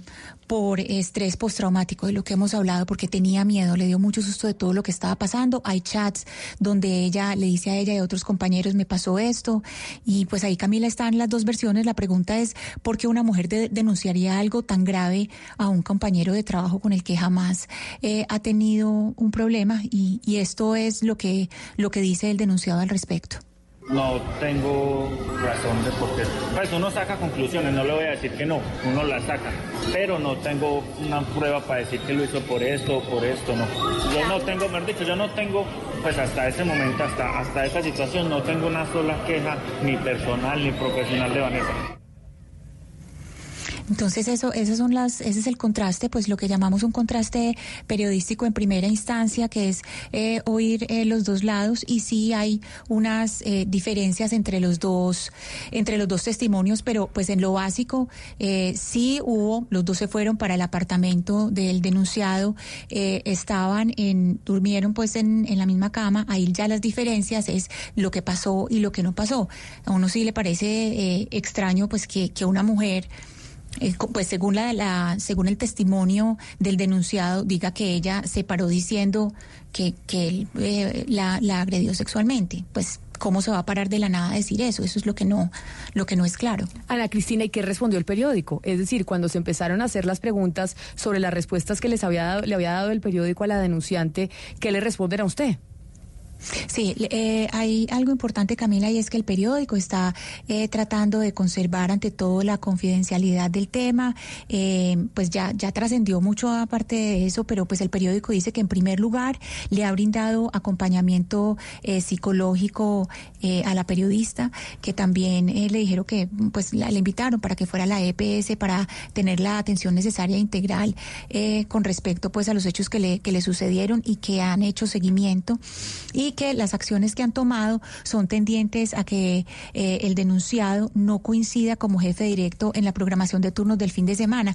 Hay que aclarar una cosa, él, él fue el jefe directo de Vanessa, pero ya no lo es. Ya tiene una, eh, un cargo jerárquico superior y la única manera, digamos, de que se juntaran es que tuvieran turno de fin de semana y les eh, tocara juntos. Entonces, pues las tres acciones básicas que ha hecho el colombiano es, uno, que no se junten en turnos, eh, dos, separarlos eh, visualmente en la sala de redacción y tres, motivar eh, la atención psicológica. Pero hay una cosa importante, Camila. Esto lo sabe Vanessa, esto me lo acaba de decir la, la señora López de Recursos Humanos y lo sabe Vanessa. Pero cuando yo hablé con el denunciado, él no sabía de estas acciones.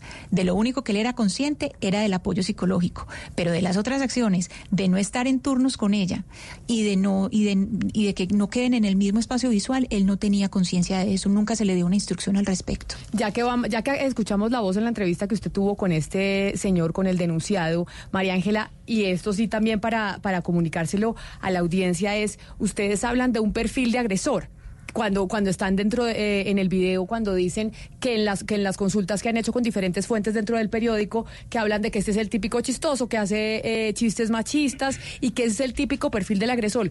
¿Cuál es el perfil de un agresor eh, sexual?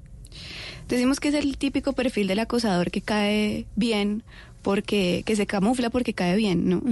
Eh, sí, eso lo decimos, digamos que después de haber escuchado lo que varios compañeros de trabajo de él comentaron, decían que era el amigo de todos, el típico chistosito de la redacción, pero incluso algunos hombres periodistas con los que hablamos decían que se sentían ellos incómodos eh, al escucharlos hacer, al escucharlo hacer chistes eh, o comentarios sobre el cuerpo de las mujeres, muchas veces de las mujeres jóvenes, de las practicantes. lo que nosotras creemos es que este perfil es muy común en las oficinas, ¿no? Claro, por eso le pregunto es cómo es para, para saberlo identificar. Porque o existe un perfil, se puede matricular dentro de un tipo de perfil, ¿cuál podría llegar a ser un posible agresor? Pues se los puedo decir, lo que pasa es que se van a asustar porque muchos se pueden sentir identificados, ¿no? Usualmente piensa la gente que los agresores sexuales son por allá como unos monstruos aislados que, que están en la calle y salen de noche, pero eso no es cierto, ¿no? Eh, la mayoría de las denuncias por violencia sexual vienen de las personas que están inmediatamente en el círculo cercano de la víctima. Entonces, sin duda, pues este perfil del acosador, pues lo, conocemos todas, lo identificamos en las redacciones, lo identificamos en las oficinas de cualquier empresa y lo que pasa es que lo hemos naturalizado, es ese personaje eh, que, mira de manera morbosa, que hace comentarios sobre todo al aspecto físico de las mujeres, eh, en vez de resaltar, por ejemplo, sus aptitudes para el trabajo o sus capacidades intelectuales, que es reiterativo en esto, que a pesar de que ella le dice, oye, no me gusta que hagas este tipo de comentarios, él lo sigue haciendo de manera sistemática, o que así la, la persona no se lo haya dicho, digamos, las mujeres no se lo, han, no, no se lo hayan dicho por temor o por lo que sea, no se pregunta si ese comportamiento está mal, sino que cree que, eso está bien, ¿no? Hay un caso del que también hablamos en Las Igualadas hace un tiempo, ese video se llama El hombre que lo perdió todo por coquetear, y era eh, un personaje eh, en una empresa eh, que, lo, que decidió despedirlo precisamente porque hacía comentarios que la gente podría interpretar comúnmente como coquetos. Uy, pero ese pantalón, ¿cómo se le ve rico? Uy, pero ese escote, eh, ¿cómo la hace de ver linda hoy? ¿No? Y incluso para algunos de sus compañeros de trabajo, él era un coqueto más, o para algunas de sus porque compañeras. se normalizó ese tipo porque de Porque se normalizó, pero otras denunciaron porque se sentían incómodas, ¿no? Y dijeron, esto no está bien y me hace sentir incómoda y la empresa decidió despedirlo, tenía un puestazo, y la Corte Constitucional respaldó a la empresa tiempo después en su decisión. Eh, yo lo que le voy a decir, y se lo digo públicamente, no es para que bajen la guardia, sino todo lo contrario, para que se fortalezcan como organización y para que sigan adelante. Pero tengo que acudir a mi formación académica y profesional. O sea, de abogado. de abogado. Aquí, aquí sigo con los abogados vaciándome el diciendo que a mí cómo el me ocurrió preguntar algo así. Exacto, en el siglo, en el siglo XIX, eh, María Ángela, existió un personaje en el derecho penal trascendental, un personaje italiano, se llamaba César Lombroso. Seguramente usted lo va a oír de aquí en adelante. Y él tenía la, o sostenía la tesis según la cual era fácilmente identificar a un criminal en potencia. Y había un determinismo penal. Entonces, por ejemplo, los que tenían una cabeza grande, orejas grandes y no sé qué, incluso advertía, los calvos tienen una propensión material al delito. Y obviamente eso hizo alguna escuela. Pero en el siglo XX, gracias a Dios, se cayó esa teoría. Y dejó esa estigmatización no solo es altamente perjudicial para una sociedad en vías de desarrollo, sino que además es muy injusta y sobre eso no se puede hacer una teoría. ¿Ustedes no creen que lo que están haciendo es un poco determinar, no con las pruebas del caso, sino con una estigmatización de cuerpo, o sea, conceptual, a determinados eh, trabajadores, compatriotas, hombres en determinadas empresas? Es que usted me está diciendo que la calvicie y los comportamientos son la misma cosa y no somos nosotras las que estamos diciendo eso. Es decir, según la justicia en Colombia, según esta sentencia, por ejemplo, que le citaba ahora de la Corte Constitucional, eso es acoso sexual en el trabajo. No lo estamos diciendo nosotras. Digamos, jurídicamente es así. No, no, entonces eh, puse estos ejemplos, pero entonces le pongo otros ejemplos del mismo autor que le estoy citando. Eh, el, el tamaño eh, del cerebro de las mujeres, y él era antifeminista, mejor dicho, era un tipo bien complejo. Eh, eh, entonces, en que en tanto más pequeño eran más brutas. Y además eso se, ve, se veía reflejado, míreme el salvaje, bueno, claro, era el siglo XIX Italia, claro, pero ojo, y decía, por ejemplo, que eso se manifestaba en unos comportamientos, como por comportamientos de debilidad, como comportamientos de educación, y decía que las buenas maneras eran, por ejemplo, prototípicos de todos aquellos que después sacaban su Frankenstein y cometían delitos. Por poner un ejemplo, o sea, no solo me refiero a lo físico, sino a lo eh, actitudinal. Y, y yo, y yo creo que se lo planteo simplemente es porque de pronto la organización se refuerza mucho más si llevan pruebas. No tiene que ser la prueba reina, pues, pero si comparten un relato auspiciado de algunas pruebas, como seguramente lo va a terminar exigiendo el fiscal en primera instancia y el juez de la República en segunda instancia. Claro, no, de acuerdo en que la fiscalía y el juez son quienes tienen que tomar una decisión eh, final en este caso, pero insisto en que está comparando peras con manzanas, porque lo que me está describiendo es que este señor hacía como una relación causal entre aspectos físicos con No, y comportamientos. comportamientos. Por eso, pero estaba haciendo una relación causal entre el aspecto físico de la gente con ciertos comportamientos que se que, que- Para llegar a su tesis del determinismo penal. Claro, no, y esto no tiene, criminales. esto no tiene nada, esto no arranca, esto no arranca por ningún factor del aspecto físico, esto arranca por el comportamiento que hace sentir incómodas Pero que lleva al a las determinismo penal. Pero, es lo que pero digamos y que- eso- y pero eso- dentro- pero, ah, o sea, es decir, y por eso me parece importante porque muchas veces las mujeres creen y lo han normalizado que el de la oficina chistín que le hace que le, que le hace comentarios sobre cómo se le ve Sí, la eso camisa y el eso escote tan, mal. tan grande y demás, necesariamente ese es el perfil del que termina siendo acosador. Entonces, aquel que, que no hace ese, ese tipo de comentarios y que no tiene ese tipo de personalidad, est- eh, no es acosador acosador. Es por eso, no por eso es- pregunto por el perfil. No es que termine siendo un acosador, es que si hace ese tipo de comentarios frecuentemente es un acosador, es un acosador a la luz de la Corte Constitucional colombiana, insisto, yo no soy abogada, pero como periodista que he venido trabajando en estos temas de manera insistente desde hace dos años que apareció, eh, que aparecimos en las igualadas, pues eh, digamos que he podido eh, descubrir que es así, ¿no? No, no nos los inventamos las igualadas, no es un determinismo de las igualadas ni mío, ni de mis compañeras de trabajo, ni siquiera creo que sea determinismo, ¿no? Es que hay mujeres que se están sintiendo amenazadas, que se están sintiendo incómodas por este tipo de actitudes y por ese tipo de comentarios. Y la invitación es a que sintamos empatía por esas mujeres que van a trabajar y que están sufriendo todos los días en su María trabajo por una cosa que no debería ser. María Ángela, lo que sigue ahora básicamente es Vanessa pues contra Juan Esteban en los estrados judiciales y además contra el resto del mundo, porque eso es lo que hemos visto. Eh, no solo porque así es la sociedad, sino porque el sistema jurídico, ya sabemos todos, va a estar del lado de Juan Esteban, justamente porque Vanessa va a tener que probar que lo que ella dice sucedió y no sé cómo lo va a hacer. Quiero volver a la pregunta del día porque si nos están vaciando, quiero explicar de dónde viene el contexto. Hoy en día sí existe un debate, sobre todo apoyado por muchas feministas, incluyendo a Manuela Carmena, no sé si sabe quién es la ex, eh, exalcaldesa de Madrid, que dicen que el que debe probar el consentimiento es el acusado, porque además de ser explícito, pues la víctima no tiene cómo probarlo. Y que por justamente el tema de la carga de la prueba en los estrados judiciales, las mujeres dejan de denunciar y por eso se están muriendo.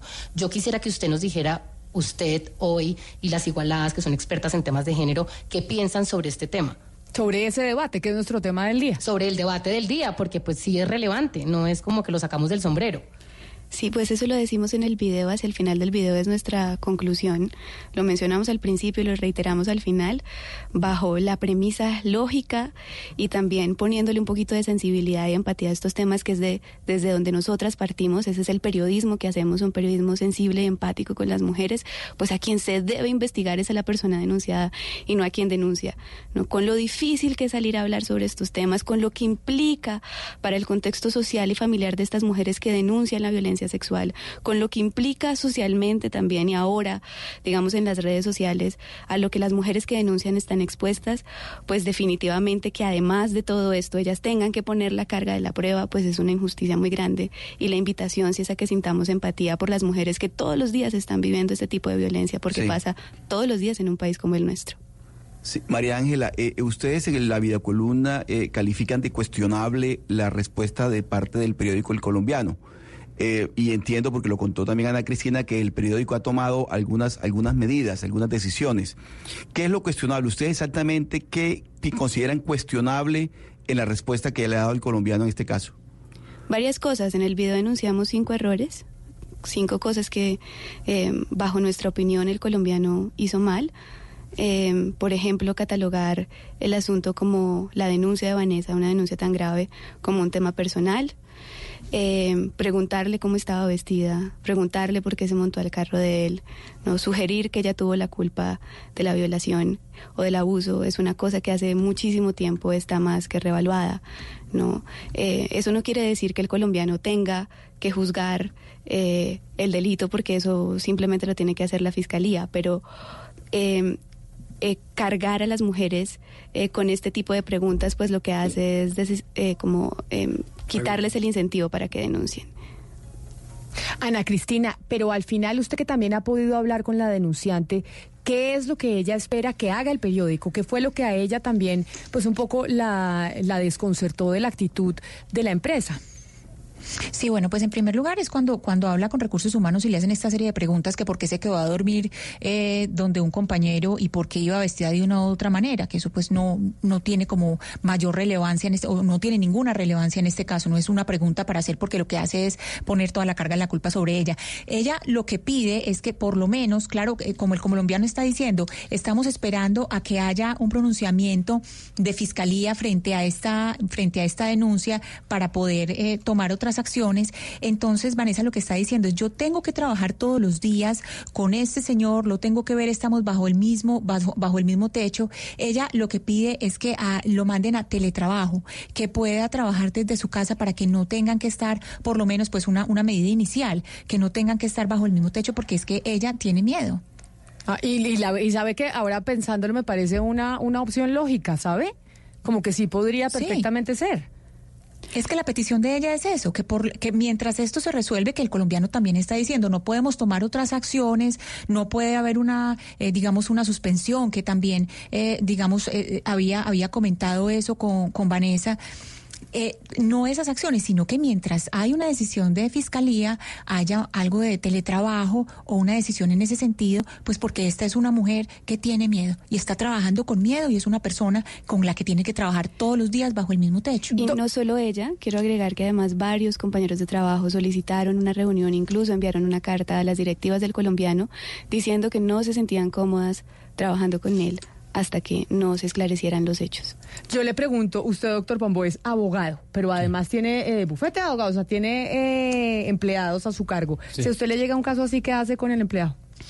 Pues mire, lo primero que yo haría es eh, garantizar el debido proceso y eso significaría, eh, digamos, grabar todo, decirle a quien denuncia de un lado y al otro, oiga, quiere que grabemos, decir, absolutamente transparente, me parece que eso es, es muy garantista y es muy importante. Lo segundo es, en mi caso personal, pues obviamente asesorarme de alguien experto que nos diga cómo hacer, porque en mi oficina, por ejemplo, sí tenemos en el reglamento de trabajo previsto esto, pero como decía María Ángela, muy eh, teóricamente, muy, muy, pero, pero hay que mirarlo ya en el caso concreto. Y lo tercero, eh, eh, ese tipo de conductas eh, yo creo que hay que llevarlas al consenso, no imponerlas, porque si no eso es carne de, digamos, de cultivo, pues, y un escenario perfecto para una demanda, desde una tutela por el buen nombre del trabajador hasta, pues, eh, la, eh, posterior denuncia laboral y denuncia penal.